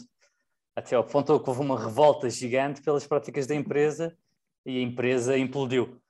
Um, portanto, a, a, empresa chegou a ser uma ten bagger que depois perdeu uh, uh, ma mais do que 90% do seu valor. Bom, dificilmente, quando uma empresa Uh, e por isso eles até tiveram mudar de nome e fazer toda uma campanha de marketing para, para serem associados a uma empresa diferente. Portanto, uma, uma, dificilmente uma empresa que trata os clientes desta forma uh, acaba, acaba bem. Um, por outro lado, uma boa cultura pode se tornar uma vantagem competitiva grande, nomeadamente quando, uh, mesmo em negócios ou, ou, ou em setores altamente competitivos, há empresas que conseguem ser excepcionais. Ah, Estou-me a lembrar, por exemplo, da Inditex, uh, da Admiral, uh, da linha direta, que estão os dois no mesmo ramo, no mesmo ramo automóvel, a lembrar da, da Costco. E estes são tudo empresas uh, com retornos sobre capital investido muito, muito altos, acima de 20%. e a Admiral, aliás, tem 50% de retorno sobre equity. a linha direta tem 35%, a Costco tem 28%. Portanto, e isto ao mesmo tempo que a teoria académica nos diz que os retornos das empresas em setores competitivos tendem a reverter para a média. E claramente estas empresas, pela cultura que têm, isso não acontece. E, o que, e muitos investidores, e eu confesso que eu sofri deste mal durante muito tempo, é porque, e porque a cultura é algo difícil de medir, é muitas vezes ignorada. Um, o, que, o que me lembra também daquele um ditado muito usado, que é uh, que nem tudo o que pode ser medido é importante e nem tudo o que é importante pode ser medido. Pá, e a, a, cultura é claramente importante. Um, mas não pode, não pode ser medida numa métrica só. O que nós podemos tentar é, é, é ter uma proxy para a cultura. Uh, e podemos ter estas proxy, proxies uh, quantitativas, é? como as contas financeiras, ou qualitativas, como a relação que elas têm com os seus acionistas e os, e os incentivos de gestão. Um, portanto, desta vez vamos nos focar aqui da, da parte mais uh, quantitativa e vamos aqui falar de alguns pontos em que podemos ver, tentar inferir sobre a cultura da empresa. Uh, começando aqui pela dívida, pela alavancagem. claramente, uh, há algumas empresas que dão prioridade aos retornos de curto prazo, em detrimento da sua estabilidade financeira, e, portanto, o uso da alavancagem é uma das melhores maneiras de avaliar uh, o, com, o quão conservadora é a empresa. Também sabemos que o uso da alavancagem retira alguma flexibilidade e, e do outro lado uh, da moeda temos empresas com extremamente uh, conservadoras, não é? têm muito net cash, muito para além do que seria justificado pela prudência, e temos visto muito, nota-se muito em, em, em, muitas empresas no Japão. Uh, eu sei que... só interromper por acaso leste a análise que eu publiquei hoje? Não li, não li ainda, não. Okay. Porque, curiosamente, essa é uma empresa no Japão e com foco exatamente esse ponto que tu estás a dizer. E, okay.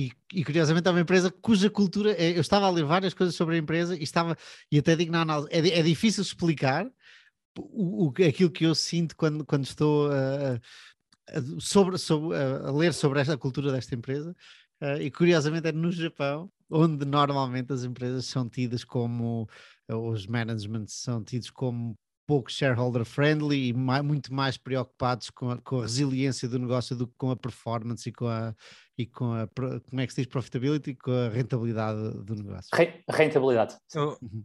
eu, tenho uma empresa no Japão, como vocês sabem, que, que tem vai, 40% ou 50% de market cap em cash Pá, e há dois anos para cá decidiram começar a recomprar ações e então estão a recomprar tipo 2% ao ano, 1%, que é, tipo, tu, tu, tens 50% do market cap em cash. Com muito cuidado, é pá, agora vamos comprar ações, tipo 1%.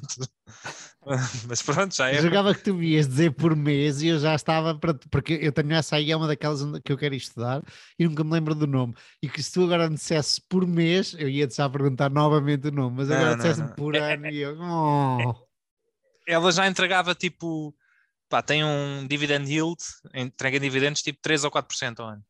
E agora está tá a comprar, está a recomprar tipo 2%, já são 6. mas, mas pronto, mas tem 50% do market cap. Eu acho que não chega, porque ela tipo, ela está a um pé de 10, não é? Portanto, 10% e, e, e recompra a entrega de dividendos de 6%, portanto, continua a acumular cash. Nem chega para compensar, é, é surreal. Ao menos não há inflação no Japão. eu acho que se começasse a haver inflação, perdias aquele dinheiro todo. É.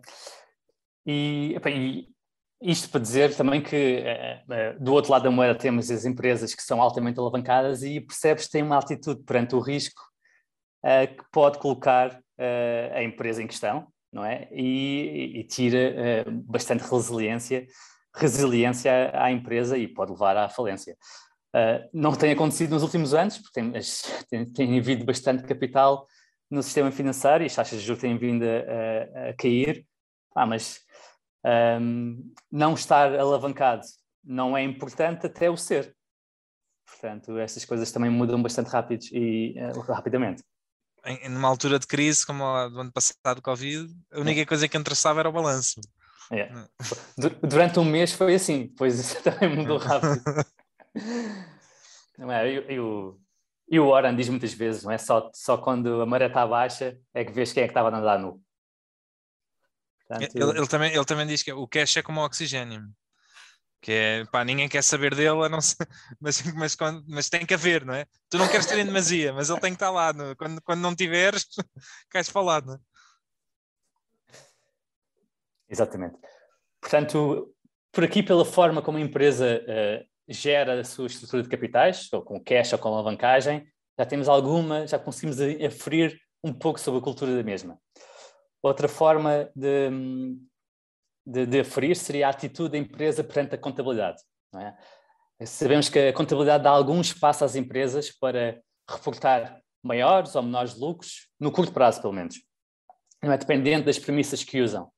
Uh, por exemplo, uh, as, as, as, empresas têm alguma descrição em, na forma como depreciam os ativos. Podem depreciar de forma mais rápida, portanto, minimizam, baixam os lucros atuais em detrimento dos futuros. Um, outra forma seria capitalizar despesas, como uh, RD, uh, e, e, aquela que, que me causa especial espécie em algumas empresas é a forma como uh, as empresas tentam uh, criar uma narrativa melhor com os mesmos resultados financeiros através de one-offs ou de uh, itens de reestruturação e encontram adjusted EBITDA uh, e, e, coisas assim. Um, porque me parece que empresas com culturas fortes ou com culturas uh, com boas culturas tendem a ter contas mais limpas e não não sentem aquela necessidade de ajustar tudo uh, tudo que corre mal ou tudo que não corre como eles querem ou, ou criar aqui estas métricas não sei se vocês partilham desta opinião mas nós nós vemos vê-se muito isto que tu estás a querer dizer é que não, não, não, não é tão importante cumprir uh, com, a, com, as, com, as, contas, ou seja, fabricar contas em prol das contas, não é? Que eles querem, querem saber é do negócio. Exatamente. Quando eu digo fabricar é, é, no sentido, não é, não é no sentido de fraude, não é? mas, mas há, há coisas que tu podes fazer legalmente, não é? ou podes gerir o um negócio legalmente Exatamente. para atingir há, números. Está a falar de duas facetas. facetas. Para já, tu, tu tens alguma, podes alterar algumas coisas nas contas normais da empresa. E em cima disso, quando fazes apresentação, apresentações aos teus investidores, ainda podes ajustar mais e dizendo, ah, vocês olhem para este EBITDA, adjusted EBITDA, para tirar aqui os custos de reestruturação, agora tiramos aqui o impacto do Covid, agora tiramos aqui o impacto da energia que teve mais cara estes meses, e, os, ah, one-time e os one-time costs Sim. não recorrentes que aparecem todos os anos. Exato, exatamente. Isso é que me tira do sério, porque não só já temos alguma descrição da empresa nas contas oficiais, mas elas ainda, algumas empresas ainda querem ajustar uh, para além desse fator. Uh, pronto, e eu acho que isso é um bom indicador para, para, para quais as empresas mais sérias ou não, e, e, e é muito giro ver, por exemplo, isto numa indústria muito específica. E estou-me a lembrar, de, do, por exemplo, do caso da, da Vidrala, que nunca faz ajustes. E outra empresa muito parecida com, com a, a, a Vidrala, até o nome é parecido, é Veralia, é, mas é francesa, e tem as fábricas mais ou menos no mesmo sítio, nos mesmos países, é, e tem ajustes para tudo. Reestruturação vai para ajuste, tem um ajuste de EBITDA, tem um ajuste de net income, pá, todos os meses há qualquer coisa de ajuste. A compensação é... para a gestão aparece nos ajustes. Pá, tudo, pá, é incrível. É. Mas é, mas é maior, é maior. É, é um bocadinho maior, é um bocadinho maior, sim. mas também é, é concorrente? Ou... É concorrente, sim, sim. Tem, tem, tem fábricas em Espanha, em, em, em, em, França, em Itália, tal e qual como a, Eles só fazem, uma das coisas que eu estava a notar, eles só fazem vidros para garrafas? Ou... Não, ou fazem... fazem... Fazem também uh, vidros para comida, para Nutella e afins. Uh, mas, não, mas não, fazem tipo, podem, podiam fazer vidros tipo janelas ou vidros ah, de não, não, não, não, não, não, é tudo vidros em. em são, são, estes tipos de vidros são feitos com tipo um balão, com injeções de ar nos moldes. Okay. E os vidros de janela já são completamente diferentes. E mesmo os vidros para, como a da Vista Alegre e afins, já eh, são vidros cerâmicas e afins, isto são, são tudo vidros muito diferentes. Eu acho que quando partes uma coisa em casa, por exemplo, se partires um copo, também é um vidro diferente, não deves pôr na reciclagem, porque a reciclagem vai para empresas como a Vidrala, e esse vidro é diferente do vidro que eles iam usar para fazer as garrafas de cerveja ou as garrafas de vinho. O vidro dos copos não é reciclável, pelo menos não da forma que o outro é. Ok. Portanto, são, são competências diferentes. Um, passando aqui para o outro ponto, uh, e aqui eu diria que este é capaz de ser um, o ponto crucial, que é a alocação de capital. E a melhor métrica para isto, a melhor métrica financeira para ver isto é os retornos sobre o capital investido e, e eu diria que a métrica mais preocupante, ou a tendência mais preocupante, seria ver um declínio ao longo de muitos anos uh, do retorno sobre o capital investido, um, porque pode significar que a empresa tem uma cultura de crescimento em detrimento do retorno. E ele dá o exemplo no artigo nos supermercados do Reino Unido, como a Tesco, uh, que tinham a, a má estratégia de abrir mais e mais lojas uh, e os lucros subiram inicialmente, mas depois, uh, eh, mas os lucros incrementais diminuíam ao longo do tempo e depois também se relevou, veio-se a revelar que eles estavam a subinvestir nas lojas antigas para crescer e, e pronto, e, quando virou, virou tudo ao mesmo tempo. O, uh, o, o, o, Terry Smith é que fala, dá muito esse exemplo da, da Tesco. Yeah. no sentido das pessoas, uh, porque é que é mais importante na cabeça dele, e, e, e para mim também concordo, ver uh, o retorno sobre capital e não o, o earnings per share. Yeah. Que, que era um bocado por aí, porque a earnings per share da Tesco estava continuamente a aumentar, mas o retorno sobre capital estava continuamente a diminuir. Uh, e tinha a ver com isso, tinha a ver com isso. É, é, é, muito bem apanhada a forma como, como ele, ele analisou a fundo a Tesco, porque o Warren uh, comprou a via Berkshire e ele não percebeu porquê. Exatamente porque ele, ele era obcecado pelo, ou ainda é obcecado pelo retorno sobre o capital investido e, um, e, e percebeu-se que estava a ser, que eles estavam a crescer de forma não ótima. Pelo menos aos olhos dele. Uh, e, e, vemos muito isto em empresas, oh, em, em empresas de capital intensivo, não é? Uh, vemos que, que, muita gente se expande quando, quando as outras empresas do setor se estão a expandir e depois têm tudo de ajustar capacidade ao mesmo tempo. Quando toda a gente está a fazer, é um bocadinho uma, uma Maria vai com as outras. Hum, e, e, pronto, e diz, diz. Não, desculpa.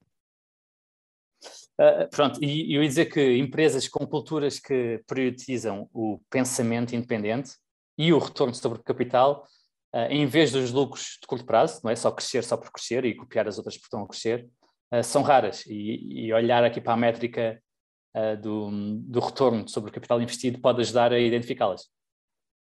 Quero só voltar um bocadinho atrás e explicar-me essa história do Terry Smith e da Tesco e do Warren Buffett. Quando tu disseste quando o Warren comp comprou o quê? O Warren comprou o Tesco. Ele assumiu que foi um dos okay. principais erros que fez. Uhum. E, e, e, e o, o Terry aproveitou o Warren uh, ter comprado a Tesco e não ter uh, achado que este, que este uh, investimento fez sentido para fazer um bocadinho uma, uma promoção, mas neste caso uma, uma autopromoção que epá, teve todo o sentido e acabou-se por revelar uma boa autopromoção. Até ele também aproveitou outra, outro investimento do Warren e acho que uh, Manuel, tu já falaste nele, do, da IBM, há uns tempos. O Warren também comprou a IBM e o Terry Smith não percebeu o, o investimento e também aproveitou para, para explicar porque é, que, porque é que não era uma boa empresa com, para comprar. E de uma forma muito simples, exatamente porque tanto a IBM como a Tesco uh, se focavam em crescer uh, resultados por ação e não se focavam, com, com, não se focavam em, em aumentar o retorno sobre o capital investido. No, no caso da, da, IBM, eu acho que o, o que o Warren viu naquilo é que eles estavam a comprar muitas ações. Uh, e eles são, eles são um bocado. Gosta muito disso, suckers adoram, for adoram. share buybacks.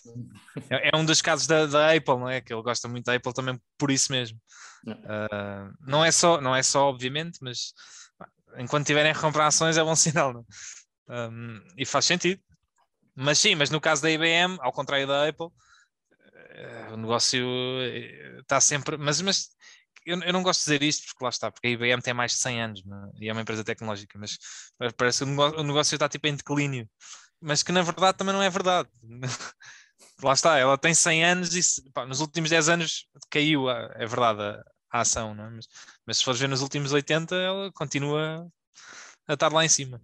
Mas sim. Mas, mas pronto, o, o, o Terry, o Terry focava-se muito mais, ou foca-se muito mais na qualidade do negócio e, e lá está. E quando junta-se as duas coisas, a recompra de ações com uma boa qualidade do negócio, eh, como foi o que o Warren acabou por encontrar na Apple, que curiosamente substituiu o investimento da IBM, IBM uh, as coisas correm muito, muito melhor quando são, fazem um efeito quase de Lollapalooza, para, para, para usar um termo que o Charlie gosta muito. Eu gosto muito do Terry Smith, é? daquelas pessoas que eu gosto, gosto de ouvir falar.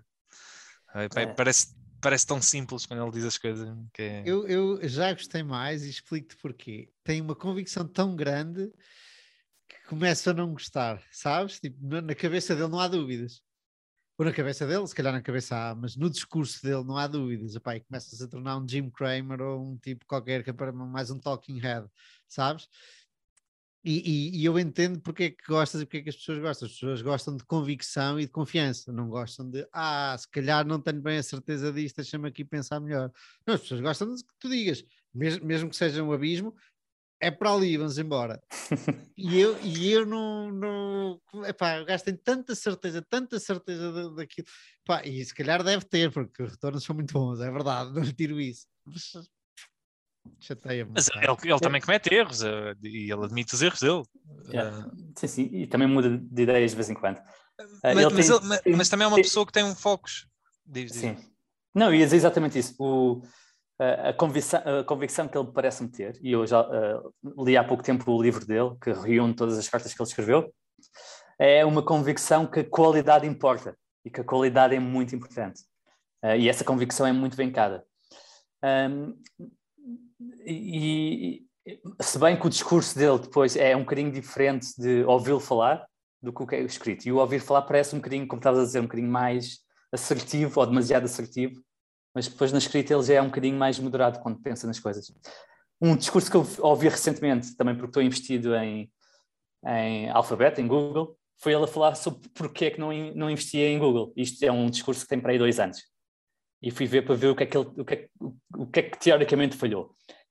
E uma das coisas que ele diz é que epá, a Google faz tantas aquisições, tantas aquisições, e não consegue fazer nada das aquisições, que é incrível e, e continua a ser um, um, negócio um bocadinho michuruca, tem retornos de 15%.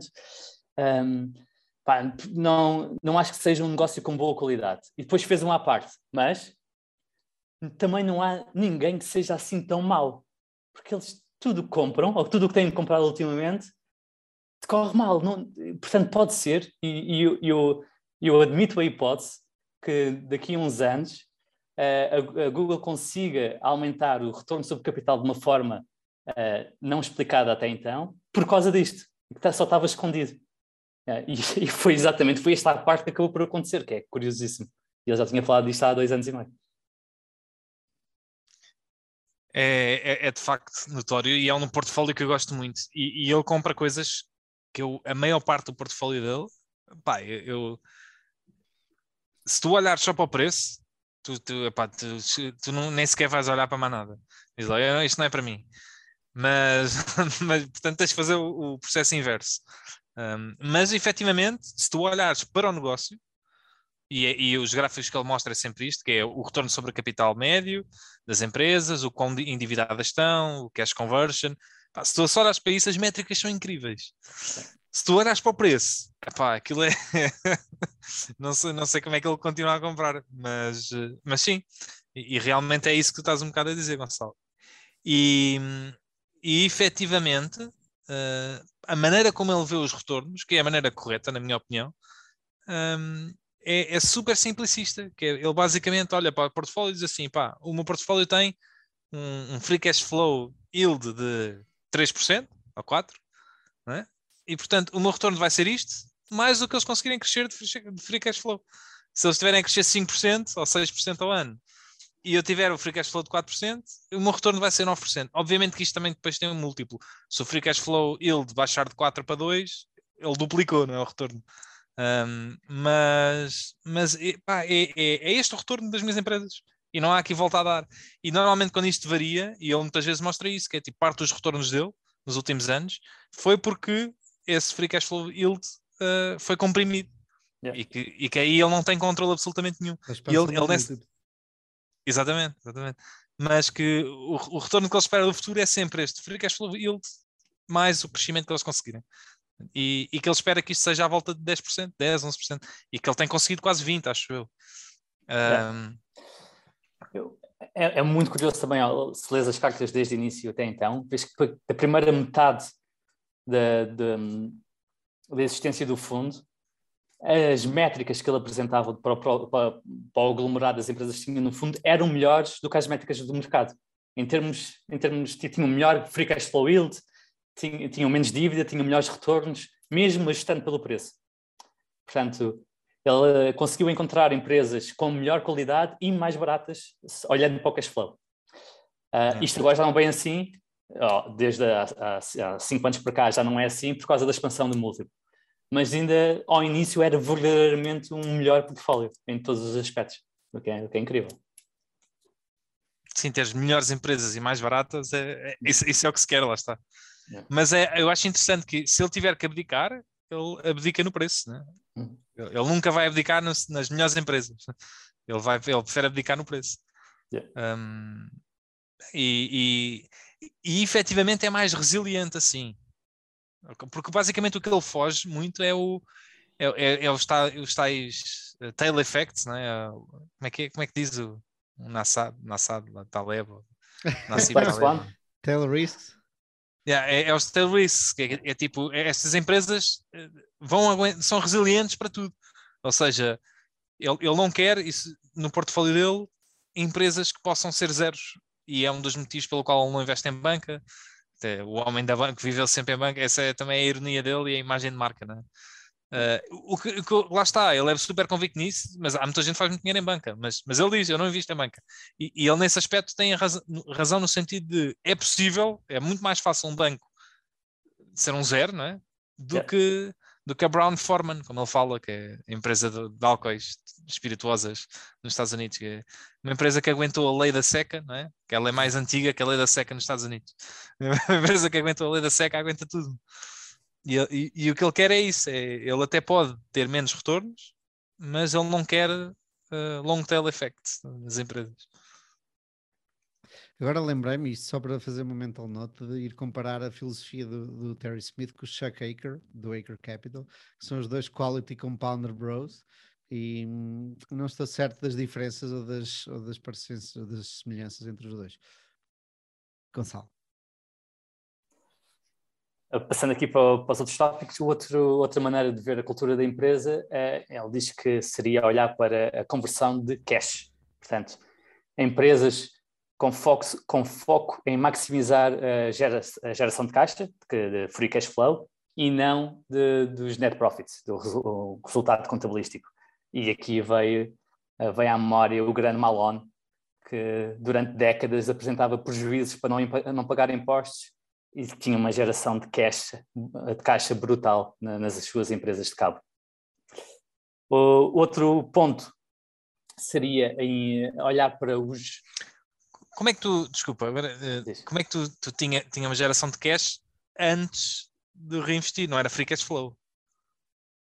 eh, sim, sim, de de cash flow operacional. Tinha um cash flow Ah. operacional br- brutal, depois usava esse cash flow Ah. operacional com, juntamente com uma, uma montanha de dívida para continuar a expandir o cabo pelos Estados Unidos, que estava. Ele, ele era, ele é chamado o Cable Cowboy, porque ele foi do- dos, dos primeiros eh, a realmente a colocar cabo e, eu, eh, na terra e no- nas, nas torres e afins.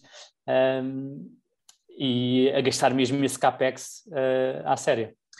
Eu- estou a dizer isto porque eu também eu não sou perito em contabilidade, mas é possível que tu tenhas free cash flow positivo e, e- e grande durante muitos anos e não ter lucro? Eh, aqui eh, não é possível. Se, se depreciação- não, é, é Diz. possível se a depreciação nunca não precisa, como no cabo, tipo, tu gastas o capex inicial e depois não precisas de manutenção. Ou como numa casa, eventualmente, dependendo da casa, e tem manutenção, mas a manutenção é muito mais baixa do que a depreciação. Porque tu podes deixar uma casa é. 20 anos sem manutenção e não pagaste. eh, Então estás a fazer mal a depreciação. Não, exatamente, esse é o ponto principal. e eh, ele, comprava, ele, fazia, ele fazia a depreciação de forma muito agressiva para não apresentar lucros, mas se parasse de, de, de- de crescer, ou seja, se parasse de, co- de comprar ou de investir mais no cabo, não, chegava a um ponto que tinhas os, os ativos depreciados a zero, e aí o teu lucro ia explodir, Yeah. porque não ias ter depreciação. Não, Yeah. Então, aí, nesses anos finais, ias pagar todos os impostos que não pagaste só ao início. E aqui o Vendes. truque do mal. Diz? Vendes. E aí vendes. Ah, mas, mas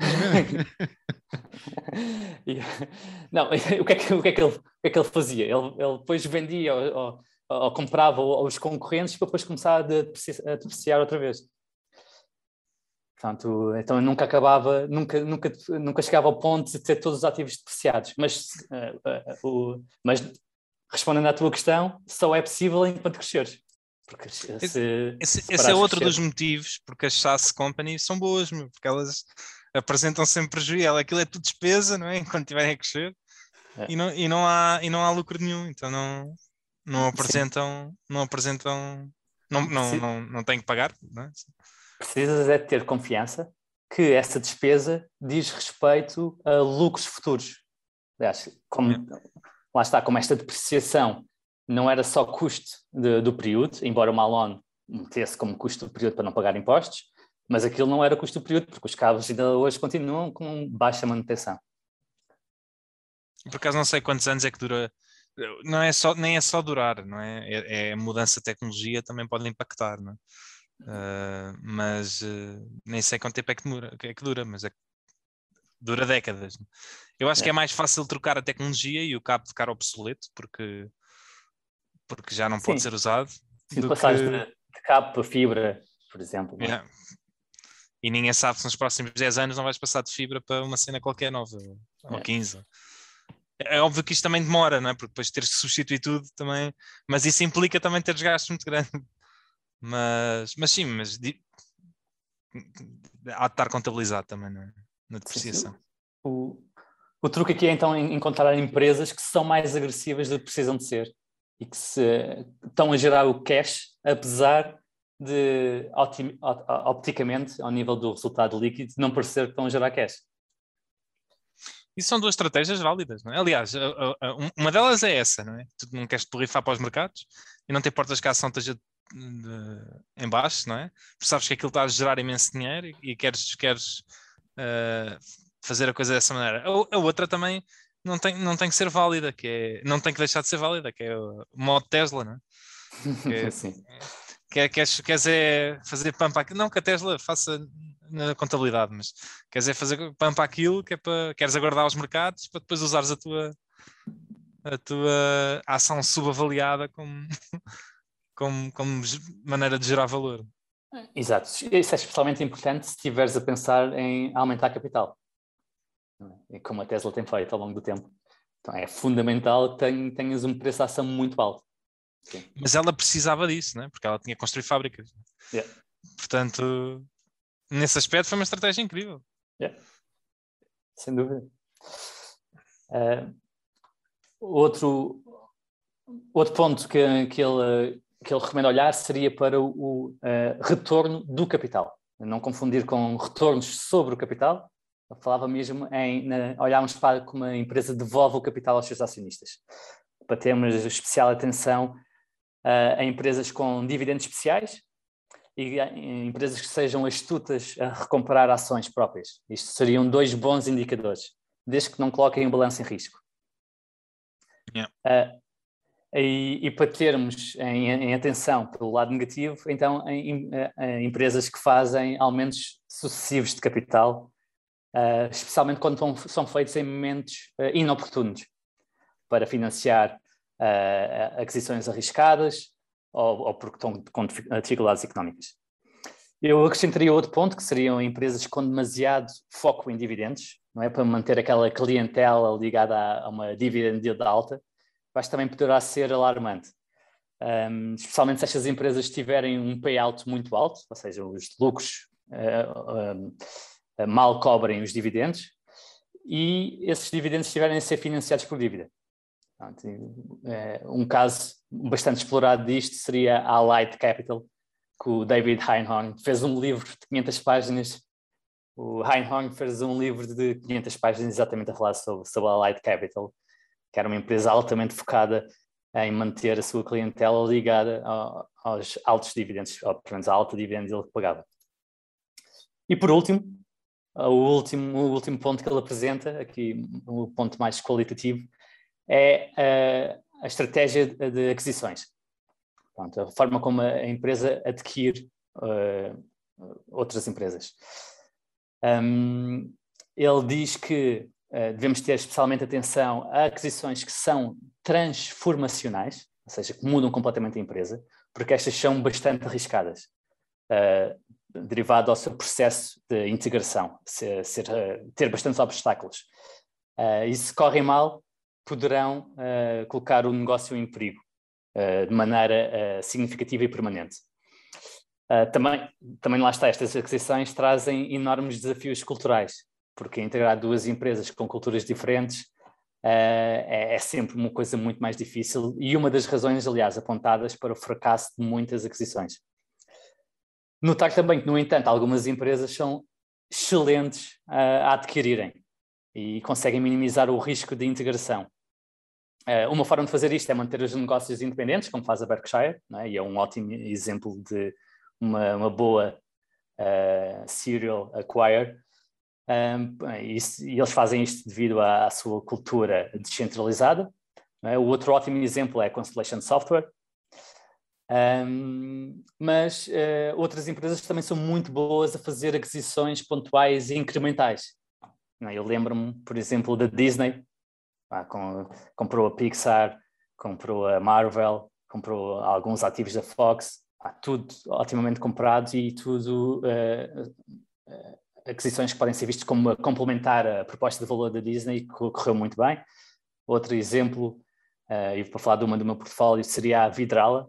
Uh, basicamente, compra outras empresas mais para comparar as fábricas uh, que produzem o vidro e isto é um, um bocadinho mais fácil de integrar uh, na sua estrutura, principalmente quando a dimensão da aquisição não é tal que se correr mal leva a empresa à falência.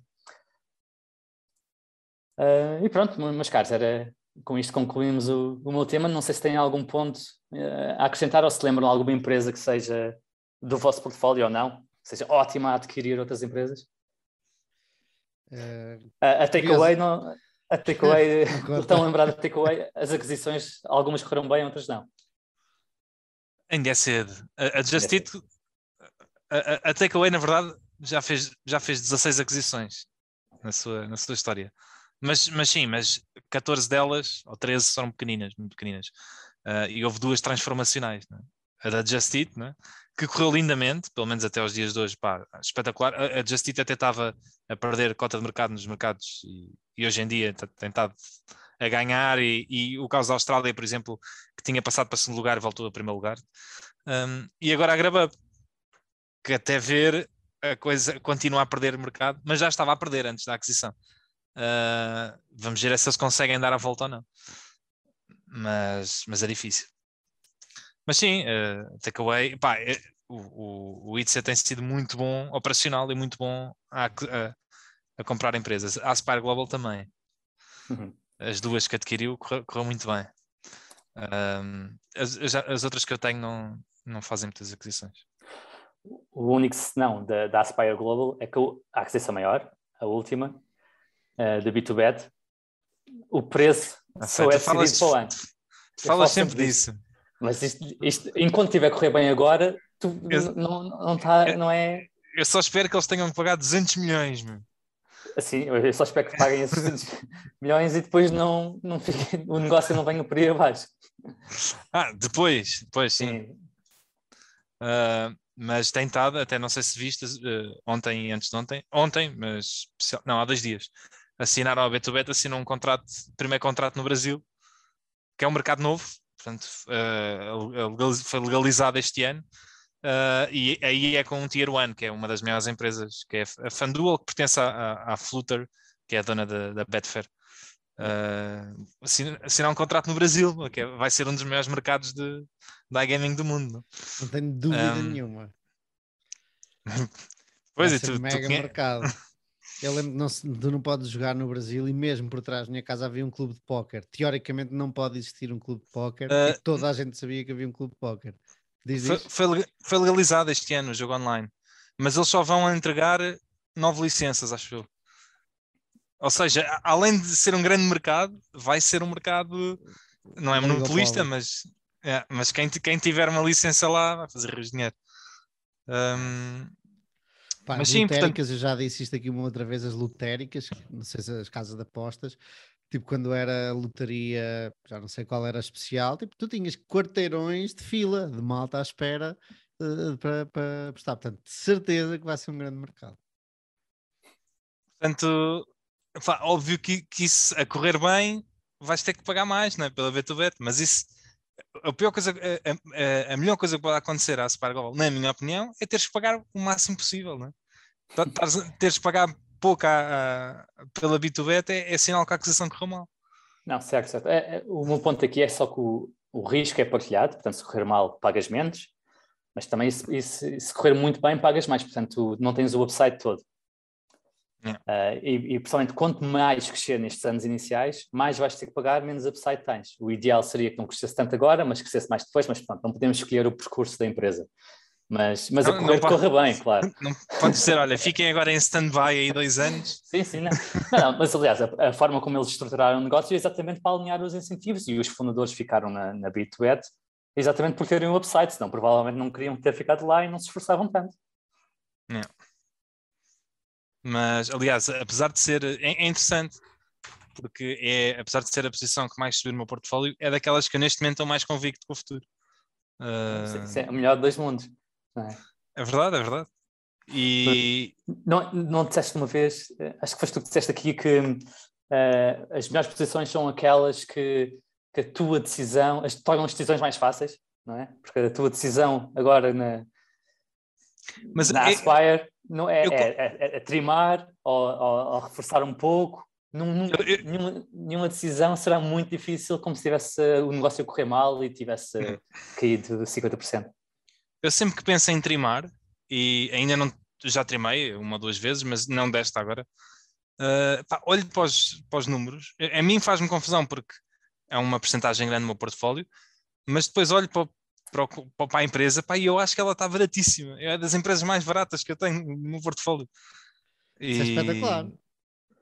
Sim, sim, mas por outro lado não gosto de ter uma posição tão grande. Mas, mas, é, mas pronto, lá está, é um bom dilema.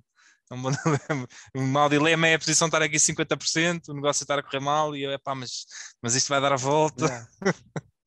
isso é que é, isso é pior, não é? Uma posição pior do que do que esta. Sim, é, é uma, uma, uma, uma é, comparativamente à, à, tua posição na, na Alibaba, é, é, uma, é um conforto Exatamente. completamente diferente. Exatamente, eu na Alibaba já estou a perder 25% a 30%, não é? Uh, e os resultados não foram nada por aí além, mas hoje saiu os resultados da, da e foram bastante maus também.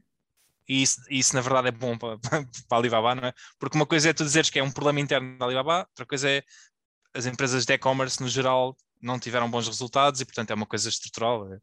A economia está, está em baixo, não é? E efetivamente nos últimos, seis, nos últimos três ou quatro meses a economia chinesa tem estado mais em baixo. Uh, mas a Alibaba não está a perder a sua uh, vantagem competitiva né, perante as outras. Eu até acho que os resultados da Pinduoduo foram bastante piores do que os da Alibaba. Um, mas pronto, mas estou a perder 30% e, e, e vamos ver. E eu continuo convicto, eu acho que está barato, mas é, na minha opinião é, é mais arriscado. É mais arriscado. Mas as opções que essa performance dá são diferentes, não, não estás a pensar trimar Alibaba.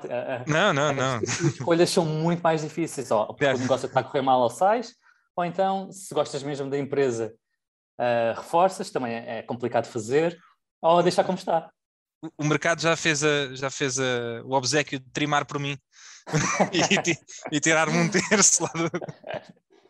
Eu só não posso ser para o outro lado, mas, mas já. Epá, mas é, é, tranquilo, é tranquilo. Eu, epá, eu continuo a achar que posso estar enganado e até posso não ter retorno, mas continuo, continuo a achar que o futuro da Alibaba é, é, é promissor. E portanto, uh, mas, mas eu acho que se, pá, se vir alguma coisa melhor para alocar o dinheiro, eu também não tinha problemas, acho eu, em vendê-lo. E... Agora é que não dá jeito. Um... Pá, não dá, não dá. Só se for para, para baixar as mais-valias a pagar, não é? Fazer o, o loss é. harvesting, não é? Mas voltando aqui um bocadinho ao tema do, do, Gonçalo, eu acho que vou pegar nesse teu tema, não sei se na próxima semana ou, ou noutro episódio, porque há várias coisas sobre a cultura de uma empresa que eu quero. Bom, algumas que eu posso comentar já. Uma delas é que tu a certa, altura, quando começas a, investir, não sabes bem o que é o negócio de qualidade, o que é uma, uma, um management, especial, o negócio ainda consegues por causa de margens, etc, etc, consegues ver eh, coisas eh, palpáveis o management e qual é a cultura da empresa não, não tão facilmente, não é assim tão fácil de explicares a alguém que está a começar, mas depois de leres muito sobre uma empresa, de, de leres muitas conference calls, de veres, tu já sabes reconhecer uh, quando estás perante uma empresa realmente diferente ou, ou management realmente diferente dos outros. E há coisas que de- se podem identificar. Eu vou-te dar um exemplo, e muitas vezes até é pelo contrário, pelo, pela- pelo identificar os pontos negativos. Sei lá, eu, por exemplo, estás no segundo trimestre e a empresa põe logo um headline de no primeiro semestre, em vez de falar do trimestre em questão porque foi fraco, falam do semestre. Portanto, há, há coisas que tu sabes. Tipo, Isso, isso é consegues- principalmente preocupante se tiverem sempre a mudar. Quando corre bem, falam do trimestre, quando corre mal, falam do semestre. É. Agora, há aquelas empresas que digam sempre semestre. Sim, exatamente. Mas isso é uma coisa que é clara, outras que não são assim tão óbvias quanto isso, e eu quero pensar um bocadinho mais nisto e nas empresas que já analisei até hoje, e quais foram os sinais menos óbvios de uma boa ou uma, ou uma má cultura dentro de uma empresa. Hum, estamos a chegar ao fim, se quiserem fazer notas finais, meus amigos, esta é a altura. Sem notas finais, só reforçar aqui o, o nosso encontro, eh, dia 4 de dezembro, sábado, às 3h30, no quiosque do Saldanha, ao lado do Evolution. Pá, espero, conto com todos e espero que seremos muitos e com ótimas conversas pela tarde dentro. E, tem, e tragam pitch. Pizzas de quê? top. De, Não, não, de não é- camarões? Não é obrigatório, não é obrigatório. Mas, mas, mas pronto. Mas, mas têm que levar ideias da- de, de empresas, vá, é isso. É, é obrigatório, têm que levar ideias de empresas. E sejam sucintos, ah, duas, três frases, nós temos que ficar logo. Pau, é isso mesmo. Malta, até para a semana. Até para a Um semana. abraço.